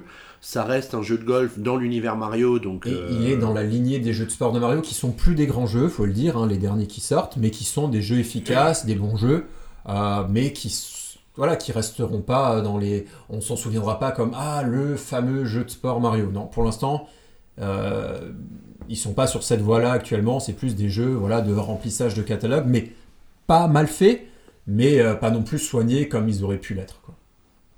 Alors, est-ce que c'est le cas de Monster Hunter Stories 2 Bah là, j'ai Eh envie de ben. dire que c'est Kuro qui pourra nous répondre, donc euh, on va peut-être passer euh, au deuxième jeu de la du podcast. Alors oui, parce que du coup, ça c'est un jeu qui vient pour le coup de sortir tout récemment. Il y a une semaine, Il y a une semaine exactement, tout juste, ouais, euh, vendredi dernier. Ouais. Et euh, alors, est-ce que c'est un remplissage de catalogue ou alors est-ce que c'est quand même un jeu avec lequel tu prends beaucoup de plaisir? Alors, moi, personnellement, je prends beaucoup de plaisir à y jouer, pour le moment. Il y a plein de choses. Après, maintenant, vu que j'ai joué au 1 de manière très intense il y a 4 ans, je suis un petit peu déçu. Voilà, des nouveautés. Ne va pas plus vite que la musique. Voilà, mais ça ne veut pas dire que c'est un mauvais jeu. D'accord? Je, je- je le répète, ça ne veut pas dire que c'est un mauvais jeu. Ça veut Mais simplement vas- dire tu- que, tu- voilà. Tu nous diras ce que tu en penses à la fin, ça va Bien inciter sûr. les auditeurs Voilà. à rester un avec petit nous. teaser, comme ils font maintenant petite- sur YouTube où tu vois euh, 30, euh, 10 secondes. Voilà, euh, de- donc, voilà, donc là, ça, on rembobine, maintenant, on on va en parler un peu Voilà. plus sérieusement. Et du coup, la série, pour ceux qui ne connaissent pas, la série Monster Hunter Stories. La euh, conclusion va vous étonner. Et quel est le principe du jeu euh, Monster Hunter Stories, du coup, si Donc- c'est le même euh, des Ouais. Donc c'est exactement le même que le premier euh, épisode. Alors euh, pour ceux qui connaissent pas du tout euh, le spin-off, parce que c'est un spin-off de la saga Monster Hunter. euh, Monster Hunter Story, c'est euh, le spin-off hein, de, de- de- de la saga principale. Et euh, du coup, c'est surtout en fait la, euh, la version RPG bah, de l'univers Monster Hunter. C'est-à-dire que on est plongé vraiment dans l'univers Monster Hunter et on voit euh, beaucoup plus l'envers du décor avec une histoire un peu plus présente. Et ça ressemble beaucoup, beaucoup, beaucoup à du Pokémon. Clairement, c'est du Monster Training.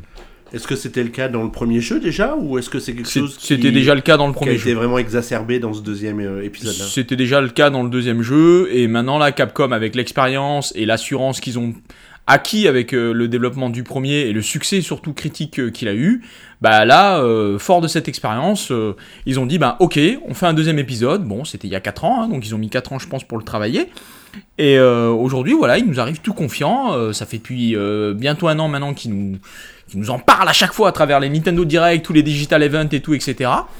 Et euh, oui, effectivement, euh, voilà. Dans, dans- pour, pour faire simple et vraiment pour, pour m'adresser un peu plus à, à beaucoup plus de monde, Monster Hunter Stories 2, ça ressemble beaucoup à du Pokémon. Il y, a du- il, y a, il y a- il y a une histoire, un scénar, même si euh, c'est pas forcément le scénario euh, écrit par Christopher Nolan. Euh, ça, casse pas, ça casse pas trois pattes à une noix, quoi. Et c'est quoi, l'histoire? Alors, du coup, l'histoire, bah, c'est- non, c'est en fait le début ressemble. Le début de l'histoire, bah vraiment, hein, je, là je compare vraiment à Pokémon parce que Pokémon à chaque fois c'est la même chose. C'est un, un uluberlu qui récupère, euh, qui, qui, doit, qui part de son petit voyage et puis il doit choisir entre trois starters. Eh ben, Pokémon Story, là le 2, c'est exactement la même chose. T'as fait un lapsus. Pokémon Story déjà. non, non, ouais, Monster Hunter Stories, effectivement, merci. C'est exactement la même chose en fait. Bah, ça ressemble. Le, le départ ressemble énormément en fait à Monster Hunter Story 1.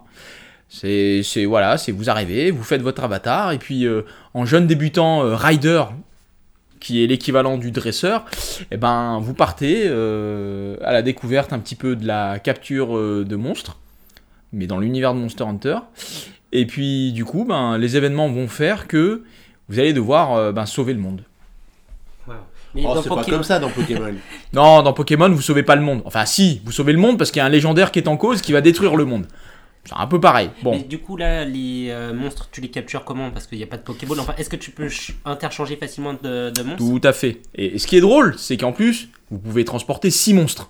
Oh Ah. Ça c'est des- ressemble un peu quand même à Pokémon Mais c'est des petits monstres. Comment, Non, ça justifie comment le fait qu'on les Non, transporte? Parce non, que non, non, il y a les non, en fait- dans Pokémon, là, Bah ouais, là il n'y a pas de Pokéball. Alors Monster effectivement, euh, effectivement, voilà. Alors du coup, comment on capture les monstres dans Monster Hunter Story? Eh bien, vous les capturez pas.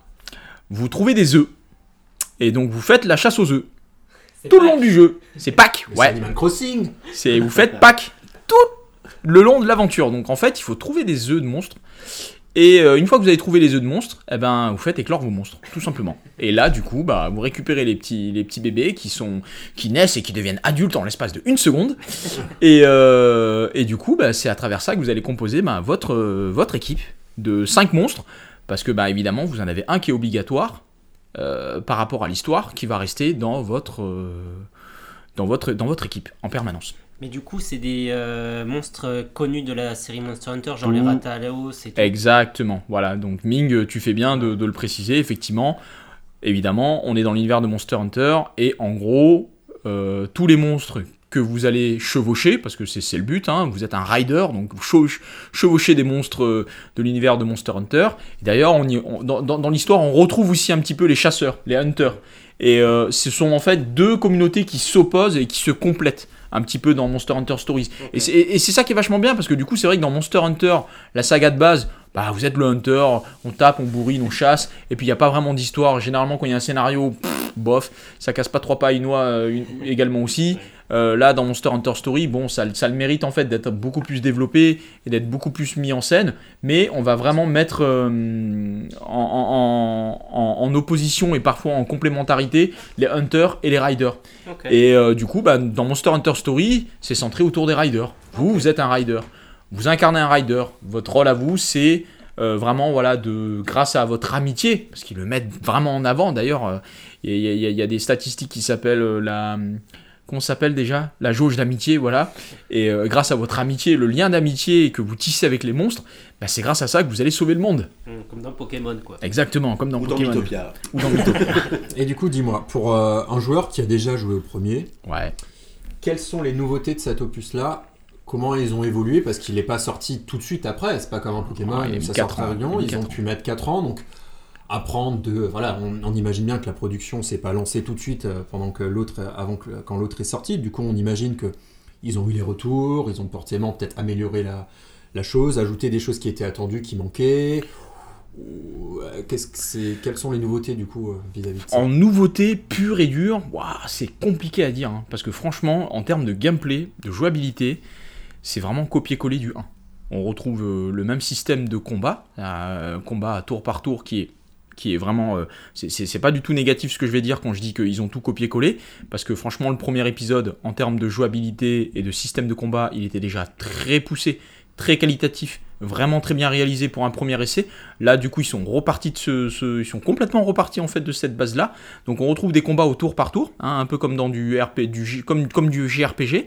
Ils ont inclus un système de, d'attaque euh, triangulaire euh, Shifumi, donc force, euh, technique, euh, vitesse. Donc la force gagne la technique, la technique gagne la vitesse et la vitesse gagne la force. Et ainsi de suite en fait. Ça fait un petit cycle d'attaque.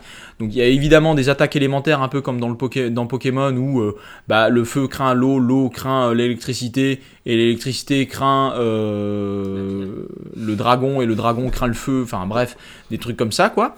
Et, euh, et en gros, voilà, les nouveautés en termes de jouabilité, elles sont pas énormes. Ils ont fait des ajustements. Je peux pas forcément dire que ce soit des nouveautés. Euh, Ou les améliorations peut-être. Du coup, Voilà, après, maintenant, euh, le- euh, le, le- en termes d'amélioration, bah effectivement, oui, c'est sur Switch, donc euh, c'est beaucoup plus beau que sur une version 3DS. Déjà que l'épisode sur 3DS, je trouvais que pour la puissance de la 3DS, c'était un jeu qui était extrêmement bien optimisé. Il était même très joli sur 3DS. Avec la 3D, on voyait, euh, on avait l'impression de voir des, fois dans la jungle les petites pulsioles qui volaient en, en 3D, quoi. Donc c'était plutôt sympa. Euh, là, je trouve que avec euh, les graphismes en cel shading, ça rappelle énormément, comme c'est très coloré, ça rappelle énormément Breath of the Wild. Et Breath of the Wild, c'est un très beau jeu. Donc là, pour le moment, moi, je suis pas déçu euh, de la beauté. euh, Plus beau du- que Monster Hunter. euh, Ah, moi, je le trouve plus beau que Monster Hunter Rise. ouais. D'accord. Ouais, ouais, ouais. Alors, Rise, il, a des- il, il optimise plein de choses, il a des beaux graphismes, mais là, je trouve que la direction artistique du, de Monster Hunter Story est plus jolie. D'accord, Vraiment. donc c'est pas la version rabais du. Ah non, non, non, non, non, pas du tout. C'est, euh, c'est aujourd'hui vraiment Capcom, ils dissocient vraiment les deux, euh, sa licence, sa licence Monster Hunter, ils l'ont dissocié en bah, le jeu classique pour les chasseurs, hein, euh, le, le action RPG là qu'on connaît tous, et ensuite vraiment le, le- la partie stories qui, qui, qui vraiment correspond en fait euh, bah, à la concurrence à Pokémon direct en fait. Donc tu- Euh, du coup, tu nous as teasé un peu des, quelques déceptions. Du coup, pour toi, point fort, point faible pour cet opus, c'est. C'est quoi? Euh, le point fort, c'est vraiment qu'ils aient que le jeu vraiment reprend toutes les mécaniques du 1 qui étaient topissimes, vraiment, vraiment bien, bien, bien. Euh, donc euh, la qualité est au rendez-vous, les graphismes sont super jolis, la jouabilité est vraiment, euh, enfin j'ai vraiment rien à reprocher à la jouabilité quoi.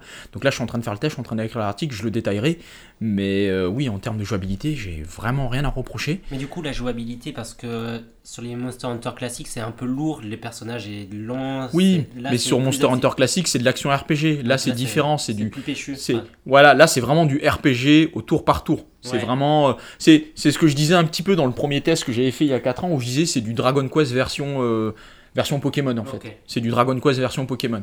Euh, avec quand même une dimension très tactique concernant justement bah, le système d'attaque triangulaire. Mm. Il faut vraiment euh, apprendre euh, à, à utiliser les bonnes attaques au bon moment pour pouvoir contrer, améliorer, euh, faire grimper justement sa jauge d'amitié pour pouvoir utiliser le, le final, bla- le final blast qui ressemble beaucoup d'ailleurs aux super attaques de Valkyrie Profile 2 pour ceux qui connaissent la référence.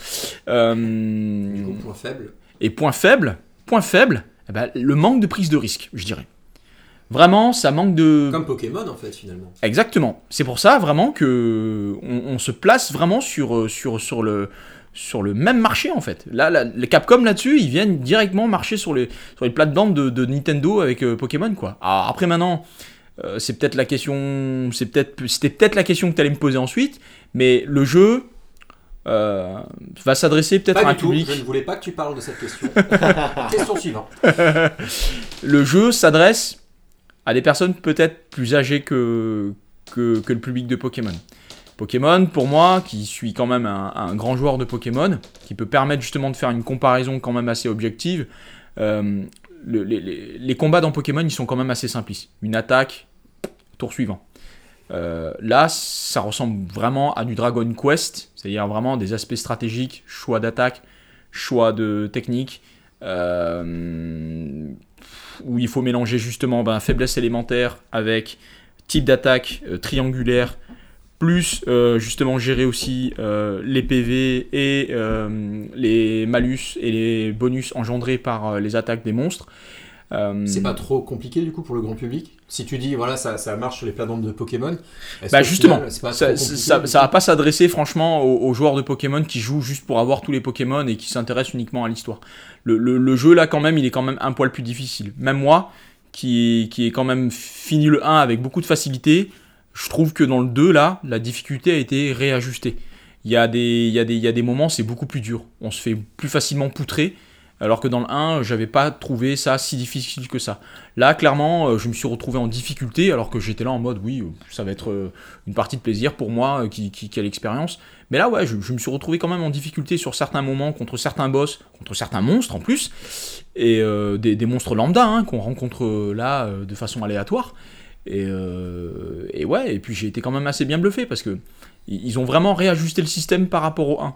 Donc euh, il n'y a pas vraiment de grande nouveauté, euh, réaju- réajustement de la difficulté.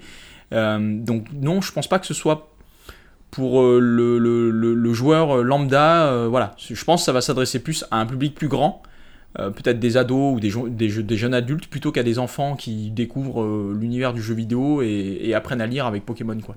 Après, je nuancerai légèrement par rapport euh, au compas simpliste de Pokémon. Je pense que c'est vraiment dans l'histoire principale, mais après, pour en avoir parlé avec des gens qui jouent un peu en compète, c'est les 1v1. Et apparemment, euh, si tu connais plus les affinités ou. euh, parce que tu as plein de nouveaux types. Oui, bah alors, eh oui, non, mais effectivement, mais là, dans ce, là, on rentre Ouais. vraiment dans une niche de joueurs de Pokémon. Ouais, ouais, ouais, Je pense que les joueurs de Pokémon qui connaissent les IV, les statistiques, qui connaissent les caractéristiques des attaques, euh, que ça c'est une attaque de type euh, attaque spéciale, ça c'est une attaque de type Ouais. attaque physique, qui va contrer, lui il a une défense spéciale, lui il a une défense physique, lui il fait tank là-dessus, lui il fait tank là-bas. Je pense que là, on rentre quand même Ouais, dans une. ouais. Dans une... Moi, je, moi je, je m'y connais un petit peu dans ces stats-là, mais j'ai pas un niveau de compète. mais euh, tu vois, je donne l'exemple d'autres gens que je connais qui jouent à Pokémon. Pour eux, c'est le feu gagne la plante. Ouais, La plante ça, gagne l'eau. Et puis c'est fini, quoi. Ouais. Euh, là, dans Monster Hunter Story, tu vas, tu vas direct. Si tu si tu t'arrêtes en fait juste sur le feu gagne euh, tel élément et euh, l'eau gagne tel élément, euh, rapidement tu vas être bloqué. Ouais. Voilà. Et donc toi qui est euh, qui est un grand amateur de Monster Hunter, la saga principale, et qui du coup apprécie aussi la saga secondaire parce que bah, t'aimes aussi le RPG en temps normal et tout ça. Est-ce que tu penses que un fan de Monster Hunter euh, de la saga originale va s'y retrouver avec euh, cette version-là s'il n'a pas d'affinité euh, Avec les- avec les RPG? les Pokémon, Non, etc. non, il va pas s'y retrouver. Si vraiment. Alors, après, voilà, il y a, y a- y a- y a deux publics hein, pour Monster Hunter euh, version classique. Il y a les gens comme moi, euh, qui euh, aiment bien euh, bah, l'action et machin et tout, etc. Mais qui aiment bien également aussi les RPG. Donc là, on va clairement s'y retrouver et on va clairement euh, être dans le. Dans le fan service quoi avec Monster Hunter Story parce que bon voilà on va chevaucher un Ratalos on va chevaucher un, on va un Zinogre un Tigrex un Gravios enfin tout ce que tu veux quoi en plus de pouvoir crafter les armures et les armes et tout, etc. Donc là, il y a encore un côté vraiment en mode waouh, fan service. Alors qu'à côté, un joueur entre guillemets qui aime beaucoup plus l'action et qui joue à Monster Hunter vraiment pour l'action et la beauté des actions qu'il va réaliser en faisant des esquives, des machins, des, des attaques opportunes au bon moment et tout, et qui s'intéresse pas du tout au RPG, qui, qui est pas forcément euh, euh, intéressé par euh, entre guillemets le monster training d'une manière générale. Ouais, non, ça va pas plus le beauté que ça, quoi. Je pense que il- ça va, ça va pas le, ça va pas le brancher, quoi. Très bien. Donc voilà. Bah merci Kuro d'avoir partagé avec nous tes impressions sur euh, Monster Hunter Stories 2. Je crois qu'il y a énormément de choses à développer encore dans le cadre du test, notamment. Tout à fait. Oh, tu nous parleras du multijoueur, bien sûr, hein, à l'occasion du test. Ouais, ouais, bien sûr. Je parlerai du multijoueur parce que c'est le truc que je reprochais dans le 1. Ah, là tu vas garder tous nos auditeurs Oh là en... là, le en- teasing. en- Ah oui, un teasing de fou. Ah bah oui, c'est le truc que je reprochais dans le 1. Donc là, vraiment, ils ont travaillé leur multi. Et c'est bien. Ils ont, ils ont répondu à, à mes prières. Alors, s'il y a bien un jeu sur lequel personne n'a travaillé sur le multi, c'est le jeu dont on va parler maintenant. Puisqu'il s'agit du, qu'il n'en a euh, pas de multijoueur. du, Si por- du portage HD de The Legend of Zelda Skyward Sword. Voilà, qui il y a eu Force War. sur, Il euh, Force War. sur Wii en 2000, euh, 2011. 11, voilà, Il c'est 10 ça. ans, ouais. Ouais. Et euh, à l'occasion du 35e anniversaire de la saga, eh bien Et- c'est ce jeu-là que Nintendo a décidé de, de, on va pas dire remasteriser, mais de, de porter, en HD, en lissant, voilà, en, en apportant quelques. euh, modifications. En même temps, c'était le dernier euh, jeu de salon qui restait à porter. euh. Il y en a- ils ont tout fait avant? Bah, ils ont refait Ocarina of Time, Ouais. Majora's Mask, ils ont fait euh, Twilight Princess et Wind Waker. Et on peut Après, jouer sur Nintendo on- Switch on va dire Online, qu'on à Legend peu- of Zelda et Adventure of Link. Donc voilà, la boucle est bouclée. On est un peu dans la même vague que, euh, Sky- euh, que euh, le portage de Twilight Princess sur Wii U. Euh, on n'est pas dans la même vague que euh, le portage, enfin plutôt le.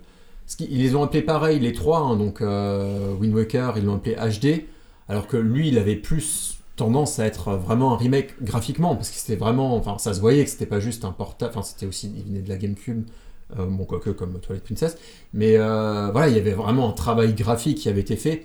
Là, voilà, c'est de l'ordre du lissage et tout ça, en termes graphiques en tout cas. Mais c'est pas, c'est pas honteux. Mais bon, du coup, voilà, c'est pas, pas du même acabit. Moi, je nuancerais, j'ai pas ce souvenir que c'était si magnifique euh, le Wind Waker HD. Enfin, je l'ai fait en HD et j'ai beaucoup aimé, mais je trouvais pas que le gap était. Bah, moi, je trouvais déjà joli, moi, sur GameCube à l'époque. C'est peut-être celui qui avait le moins peut-être bien vieilli. peut-être Ouais. déjà à l'époque, Oui, qui faisait oui, que oui, c'était une- un artifice technique pour. Peut-être euh, que ça se remarquait peut-être moins, que c'était peut-être plus facile du coup, euh, peut-être, c'est peut-être une impression. Bah alors du coup, est-ce qu'on a ce saut quand même visuel avec euh, Skyward Sword par rapport à la version Wii euh, d'il y a 10 ans? Parce que la Wii, c'était quand même pas Ouais. une bête de puissance non plus hein, à l'époque. Ouais. Bah clairement moi c'est le jeu Zelda que j'avais pas fait à l'époque parce que on était sur le début des télé HD et en fait il fallait euh, clairement jouer sur une télé cathodique. euh. Enfin du coup pour avoir essayé sur une télé HD j'ai pas réussi ça faisait vraiment vraiment une C'est bouillie. parce que t'avais pas de câble HDMI pour la Switch. Et pourtant, Ah. il existe. Non, pour la Wii. C'était... Et pourtant, il existait le câble HDMI. C'était pas le, Le, câble le HDMI. Youth, ouais, il y a- Non, si Youth. acheté. Ouais, le Il y avait. Peritel ou Youth quoi. Ouais, ouais, ouais. Celui avec les 5 branches à Ouais. brancher Ouais. derrière la télé. Mais donc je l'avais quand même acheté et non, c'était horrible. Et tout ça pour dire que j'avais essayé de le faire du coup sur émulateur. Mais en fait, euh, faut, il, il faut une super machine et puis en fait, euh, Bon. j'ai pas. j'ai- Bah, j'ai- moi, c'était le Wii Motion Plus qui me posait problème. Je l'avais pas et ça me saoulait et ça marchait pas bien à l'époque. Alors, bah, du coup, puisque tu parles du, du Wii Motion Plus, c'est quand même un des gros changements qui a été, auquel été contraints les développeurs du jeu, c'était ben, de faire fi et abstraction de ce qui était l'élément pratiquement majeur du jeu à l'époque, c'est la détection de mouvement.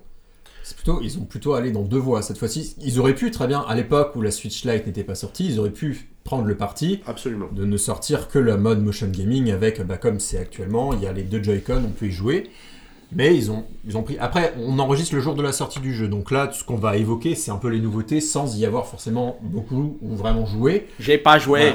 Voilà. Mais euh, du coup, on va quand même énumérer les nouveautés et tout ça, euh, et se réserver peut-être un avis plus concret pour un prochain épisode en petite bref, quoi. Mais effectivement, du coup, ils ont adapté quand même la maniabilité euh, qui était au mouvement Au euh, via le joystick euh, droit, du coup. Mhm. Euh, pour euh, voilà, vraiment trancher dans le sens qu'on souhaite, vers le haut, vers le bas, vers la droite, vers la gauche. avec Quelle le hérésie. joystick. Link, il est gaucher Donc, depuis euh, des années. Hâte de tester ça, voir ce que ça donne, même si je pense que je vais privilégier pour un petit goût de souvenir, vu que j'avais fait la version sur Wii, la version avec le motion gaming, puisque moi, personnellement, j'avais bien apprécié, même s'il fallait recalibrer de temps en temps. Pour moi, c'était un plaisir d'y jouer comme Mais ça. tu vas pouvoir jouer au motion gaming euh, Et oui. sur la version Sans Switch. avoir à pointer, à recalibrer. euh, C'est un- Mais- C'est un jeu pour les droitiers en fait. Moi, je trouve ça dommage. hein. Ah, t'as peut-être le choix, remarque. Tu dois pouvoir inverser. Ouais, mais ça voudrait dire que du coup, Link aurait été modélisé des deux mains. Une Oh, version modélisée, c'est un grand mot quand même. non, On mais bien. Non, mais je dis ça parce que, vous voyez, regardez, je, je dis ça moi en tant que gaucher. Gaucher. Bon, maintenant tout le monde va savoir que Kurogeek est gaucher. Oh, la Mais, révélation. Oh, la révélation du soir, quoi Mais vous voyez, je sais pas si vous vous souvenez de Kid Icarus Uprising sur 3DS. Clairement, putain, c'est un jeu pour les droitiers, quoi Et moi, j'étais là en mode avec... euh, je devais lâcher le joystick gauche avec lequel je me déplaçais parce que j'étais pas habitué à utiliser la, la main droite. Et, et- et c'est pour ça que j'ai pas pu jouer que ça, alors que j'adore Kid Icarus. Et j'ai pas joué. Bah là, je me dis, bon, ok, je vais avoir mon épée dans la main droite, alors que, bon... euh, C'est l'occasion d'être ambidextre. Ouais, bon, j'y jouerai, hein, y a pas de souci, hein. Je vais, je vais kiffer ma life, hein, je pense, hein. Mais Mais du coup, euh, ouais, ils avaient vraiment pas le choix de toute manière avec la Switch Lite euh, de faire ça, une de proposer cette. Et puis il y a des joueurs qui préfèrent jouer à la manette euh, euh, classique aussi, Mm, et qui du coup, euh, pour, les, pour lesquels la détection de mouvement ne fonctionnait plus. Et du coup, Xavier, tu peux peut-être du coup nous rappeler les autres nouveautés, enfin les autres ajouts de Alors cette ouais, version. il y a- ils ont appelé ça les Quality of Life Improvements au, au jeu euh, original, c'est-à-dire les trucs qui auraient vraiment fait jeu de 2010-2011 si euh, s'ils n'avaient pas euh, amélioré tout ça. Alors, ben, il y a bien évidemment le lifting HD, Mm. Et franchement, c'est joli. Moi, je trouve ça sympa. Il y a euh, alors l'aide de alors je sais pas si on dit fait ou faille. Voilà, vous voyez tout de suite mon Ouais, expertise oui. dans les jeux Zelda. Faille. Euh, faille, Faille. faille, faille. Euh, dis- Dis-le, dis- Ouais, deux. ouais, Faillé. Il n'y avait pas encore de voix digitale Alors, dans ah. Zelda à l'époque, alors grave. à l'époque, ce personnage apparaissait uniquement dans les cinématiques ou quand on avait vraiment besoin de son aide, tandis que maintenant, on pourra l'invoquer un peu quand on veut pour qu'il nous prodigue des conseils, etc. Elle, Donc, euh, elle apparaissait très souvent en fait, elle était un peu lourdingue, c'était un peu chiant. Euh, alors que c'était quand même l'incarnation de l'épée, enfin si je me souviens bien. Euh, spoil alors qu'au final ça devait être voilà euh, un personnage très important et tout, et elle était plus euh, un peu embêtante au bout d'un moment euh, à venir te- t'embêter à chaque fois. Et donc là en fait elle ne Ouais, c'était viendra la, pas c'était la. Navi numéro 2, quoi. Voilà, et, ça, et ça sera à toi du coup de l'activer si tu estimes que tu as besoin de son aide. voilà, donc en gros, tu chose. pourras lui dire de la fermer C'est comme Sky, plutôt que de t'embêter. C'est comme Wind Waker, ils ont voilà, c'est comme la, la voile qu'ils avaient fait plus rapide. Ils ont voilà, euh, ils ont fait en sorte de euh, ce qui gênait un peu, le- de le raboter un peu, notamment les dialogues aussi qu'on peut passer Oui, plus bah rapidement. voilà, ça fait partie des éléments qui ont aussi un peu euh, évolué aussi. Ça va aller plus vite, on va pouvoir passer les cinématiques et les, euh, tous les tutos euh, Mhm. si vous avez le sentiment que vous n'avez pas besoin de tutoriel, ce qui est absolument mon cas dès que je rentre dans un jeu Zelda. Donc vous pourrez les passer euh, directement sans aucun, euh, sans aucun souci. Euh, alors il y a les... euh, 60 FPS. C'est vrai. C'est pas mal ça. Bah, pour moi, c'est la chose que j'apprécie presque le plus. Ça, je- on se rend pas forcément compte quand on joue que en 30 FPS, mais juste quand on passe le gap, bah, c'est entre graphisme et FPS. Moi, je préfère euh, donc les FPS. Par exemple, sur une PS5, souvent on a le choix entre 4K 30 FPS et 1080p 60 FPS. je prends souvent le 60 FPS. Bon, faut aussi dire que j'ai pas de télé 4K, donc ça réduit le choix, mais voilà. Pauvre de toi. Ouais, si, si vous Qu'est-ce- pouviez euh, faire une Qu'est-ce que tu es triste, mine, dans ta vie Tu peux rappeler le nombre de PS5 que tu as acheté depuis qu'elle est sortie? Deux. Voilà. voilà, parmi les autres nouveautés, il y a aussi la, la possibilité euh, de, de, de, de ne pas revoir les fenêtres d'information quand tu captures un insecte ou que tu chopes un objet pour la première fois. Apparemment, dans le jeu original, je pense que tu avais cette fenêtre d'info qui apparaissait à chaque fois que tu récupérais le, le truc. Donc, un poil relou, hein, on va quand même... euh, Eh ben, Elle est bien la musique là. Ouais, C'était un peu une époque où Nintendo aimait bien tenir par la main le joueur. Ouais. Euh, ce qu'ils ont un peu du coup euh, mis de côté avec Breath of the Wild, on se sentait un peu plus euh, bah, vas-y débrouille-toi. Euh, ils ont eu une période comme ça où même pour les jeux Mario. les jeux Mario où, ah bah, si t'y arrivais pas vas-y Le tu super peux guide, passer machin truc. voilà, le super guide le machin. Euh, ils ont eu à mon avis euh, un département qui a mis la main mise là-dessus à une époque euh, et donc là ils, ils refont un peu plus confiance aux joueurs ou mais tout en laissant la possibilité c'est ça qui est bien mais il faut moins l'imposer. Là, c'était peut-être un peu trop imposé. et donc, euh, Alors peut-être que c'est moins nécessaire d'avoir cet accompagnement du joueur dans le sens où la sauvegarde se fera automatiquement tout le temps maintenant. Tandis que peut-être dans le jeu en 2011, eh ben, il fallait arriver à un instant Ouais. précis pour pouvoir enregistrer. Ouais, Et donc c'était un peu plus chiant quand tu mourais parce qu'il fallait que tu recommences depuis beaucoup plus loin. Tandis que maintenant tu recommenceras depuis là où euh, ta sauvegarde euh, s'était réalisée la dernière fois. Est-ce qu'il y a d'autres nouveautés Eh ben, ou écoute, a finalement la- alors, sauvegarde on a- auto, ouais, on a, on a abordé euh, Si, bah, l'histoire de. Joy-Con Ouais, euh, ou de contrôle au, au bouton. Oui. Et puis donc il y a la nouvelle gestion de la caméra qui te permet maintenant de regarder autour de toi euh, avec une caméra un peu plus Waouh qu'elle ne l'était. Ben écoute, par rapport au jeu original, Oui, non, une non, mais- caméra fixe, c'est quand même un Ce qui est du coup plus compliqué quand on joue euh, à la, mo- en mode portable, parce que le joystick est donc. euh, C'est le même que celui qui te permet de voilà. donner les coups d'épée. Donc il ouais. paraît qu'en mode portable, c'est un peu moins. euh, Ah là là, l'ergonomie. Hein. en fait, tu vas devoir choisir entre donner un coup d'épée ou regarder autour de toi. En ça. général, quand tu t'apprêtes à donner un coup d'épée, un, un coup d'épée, t'as autre chose à foutre que de regarder les papillons dans le ciel. Voilà. Oh bah, bah si, bah si, bah si. Moi je regarde les papillons de Magnolia, tu vois, je suis là en mode oh, ils sont beaux quoi. Non, mais quand je Puis je disais me prends un coup waouh, d'épée. c'est juste que oui, contrôler la caméra en 2021, euh, c'est- bien. ouais, c'était poli. Merci d'encourager les jeunes talents. Eh, euh, D'ailleurs, je reviens sur Monster Hunter, la caméra elle est complètement libre. c'est un jeu de 2021. Et c'est un jeu de 2021. Alors, du coup, est-ce que c'est un jeu que vous aviez fait euh, en 2011 quand il était sorti sur Wii?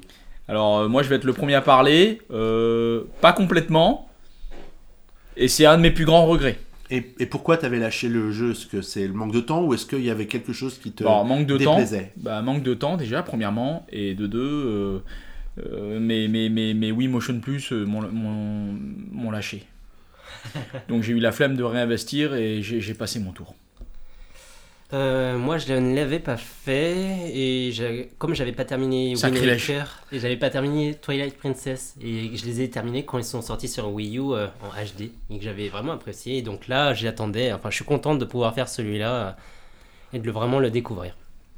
Et toi, Guillaume? Euh, moi, je l'avais fait parce que bah, j'ai commencé avec Twilight Princess, mais on y reviendra peut-être dans un autre podcast. Et donc, du coup, bah, c'était le deuxième après ma grande révélation de Zelda. Et donc, évidemment, je l'ai attendu et je l'ai fait tout de suite euh, dans la version collector qui était super euh, avec la manette. euh, Tu les as toujours la ça. manette là? Mais bien sûr. Et euh, mon seul regret, c'est du coup, j'ai jamais réussi à vaincre le boss final. Donc, j'ai essayé plusieurs fois. Quoi? Et j'ai abandonné, du coup, euh, qu'on est dans l'espèce de. voilà, d'escalier Ah, là qui ça. descend et tout ça. Enfin, et euh, du coup, j'ai jamais battu le boss final. Donc, est-ce que ce serait l'occasion, du coup, de le recommencer euh, Sacrilege. cette fois-ci et d'essayer de le terminer Euh, Je sais pas, parce que je pensais pas le prendre. Parce que bon, ça fait que 10 ans maintenant, voilà. C'est vrai que ça fait que 10 Ça ans. fait juste 10 ans quoi. Mais, mais, 10 mais ans. non, mais j'ai l'impression que c'était hier. Et euh, du coup, euh, j'ai quand même craqué. Du coup, je l'ai- j'ai pris le jeu. Euh, Et les Joy-Con oui, mais j'ai pas encore eu les Joy-Con, ils ont du retard. Et euh, du coup, euh, bah, je pense que ça va être comme Twilight Princess. Je vais le reprendre pour la nostalgie, mais Twilight Princess HD, j'étais pas allé au bout. Donc, euh, je vais y jouer jusqu'à où euh, l'envie m'emmènera, mais en tout cas, je serai- j'ai très envie de, voilà, de redécouvrir, de replonger un peu dedans, en tout cas au début, et vo- voir où ça me mène. euh, mais, euh, mais oui, j'ai très envie de le redécouvrir. Après, c'était pas une obligation pour moi, c'est plus, euh, voilà, bon bah il est là, bon bah profitons-en quoi. Ah, moi je vais clairement Et l'acheter. Euh, moi, je l'ai pas fait sur Wii. Je ne le ferai sans doute pas sur Switch parce que vous savez que j'ai un problème avec les jeux Zelda. C'est que même si je les commence, je ne les finirai pas. Parce que ça prend trop de temps, parce que je finis par me perdre. Et je finis par moi chasser les Pour papillons. le coup, il est peut-être un peu moins long que d'autres. Enfin, j'avais pas. je- Moi, je franchement, je suis déçu. hein. Le rédacteur sur, euh, en chef, re- tu vois, notre divinité Viré, locale viré. de, de, Oh, de-. Nintendo, tu vois, de Nintendo, ne fait pas ses Zelda. Et donc, on peut peut-être aussi évoquer le prochain PNcast, enfin un des prochains PNcast qu'on a enregistré il y a courant. quelques temps. C'est un PNcast spécial Zelda. Bah oui, pour les 35 ans de Zelda, nous on s'est dit qu'on n'allait pas faire comme Nintendo et qu'on allait quand même marquer le coup. Donc on a un PNcast sous le coude qu'on vous sortira euh, pendant l'été en fonction de, bah, de l'actualité. Voilà, ouais. c'est ça. Euh, donc euh, attendez-vous prochainement à un podcast exceptionnel sur la franchise Zelda. eh ben, Je suis pas au courant. est-ce que... T'es trop jeune dans l'équipe, euh, Kurogi. Ouais, ouais, sans doute, ouais. Michael ne se souvient plus de l'avoir enregistré. C'est peut-être qu'on la garde sous le coude depuis trop longtemps. C'était peut-être pour les 25 ans qu'on l'a C'est ce que j'étais enregistré. en train de me dire. C'était il y a 10 ans. Bah, c'était hier, comme dit Guillaume. C'était hier. Bon, et bien nous voilà au terme de ce PNcast consacré à la Switch OLED et aux trois sorties du, euh, du moment. Et au Steam Deck. Bah, et au Steam Deck, Ouais, Ouais, ouais, on a, on, a, on a déchaîné les passions là avec le Steam Deck là. Merci à tous les trois d'avoir participé à ce PNcast et merci à vous de nous avoir écoutés bah, Merci. pratiquement jusqu'au bout. Si on arrive ici, c'est qu'on est à peu près au bout. hein. C'est ça. Donc n'hésitez pas à réagir au PNcast sur les réseaux sociaux avec Le hashtag PNcast et à nous donner euh, une petite critique sur euh, le Bah, sur- l'Apple Podcast. Voilà, ou sur les applications de podcast, je crois qu'elles permettent toutes de donner son avis. On, on- on nous demande beaucoup trop notre avis hein, par les temps qui courent, moi je Oui. trouve. Euh, mais sur Apple Podcast, c'est pas mal. Faites-le s'il vous plaît. Ça aide. Ça aide à gruger les algorithmes. Et suivez-nous aussi sur Instagram parce que à peu près tous les jours on poste une vidéo, une photo de notre collection. de- voilà, il y a plusieurs personnes de l'équipe, donc n'hésitez pas à vous y abonner. Voilà, et puis eh bien, on est aussi euh, présent sur Discord, donc n'hésitez pas à nous rejoindre aussi sur notre serveur Discord. Donc, euh, il y On a des plein- cookies, venez. On a plein, plein, plein de moyens de pouvoir échanger au-delà du site Nintendo et puis du podcast euh, PNcast que vous, que vous écoutez actuellement. On se retrouve dans ben, quelques jours, quelques semaines, peut-être même quelques mois. Mais d'ici là, passez un très bel été. On se donne rendez-vous ben, dès tout de suite sur p-nintendo.com. Passez une bonne soirée, une bonne journée ou une bonne nuit. Je l'ai dit dans le désordre cette fois. Et on vous dit à très bientôt. Ciao Salut. Au revoir Au revoir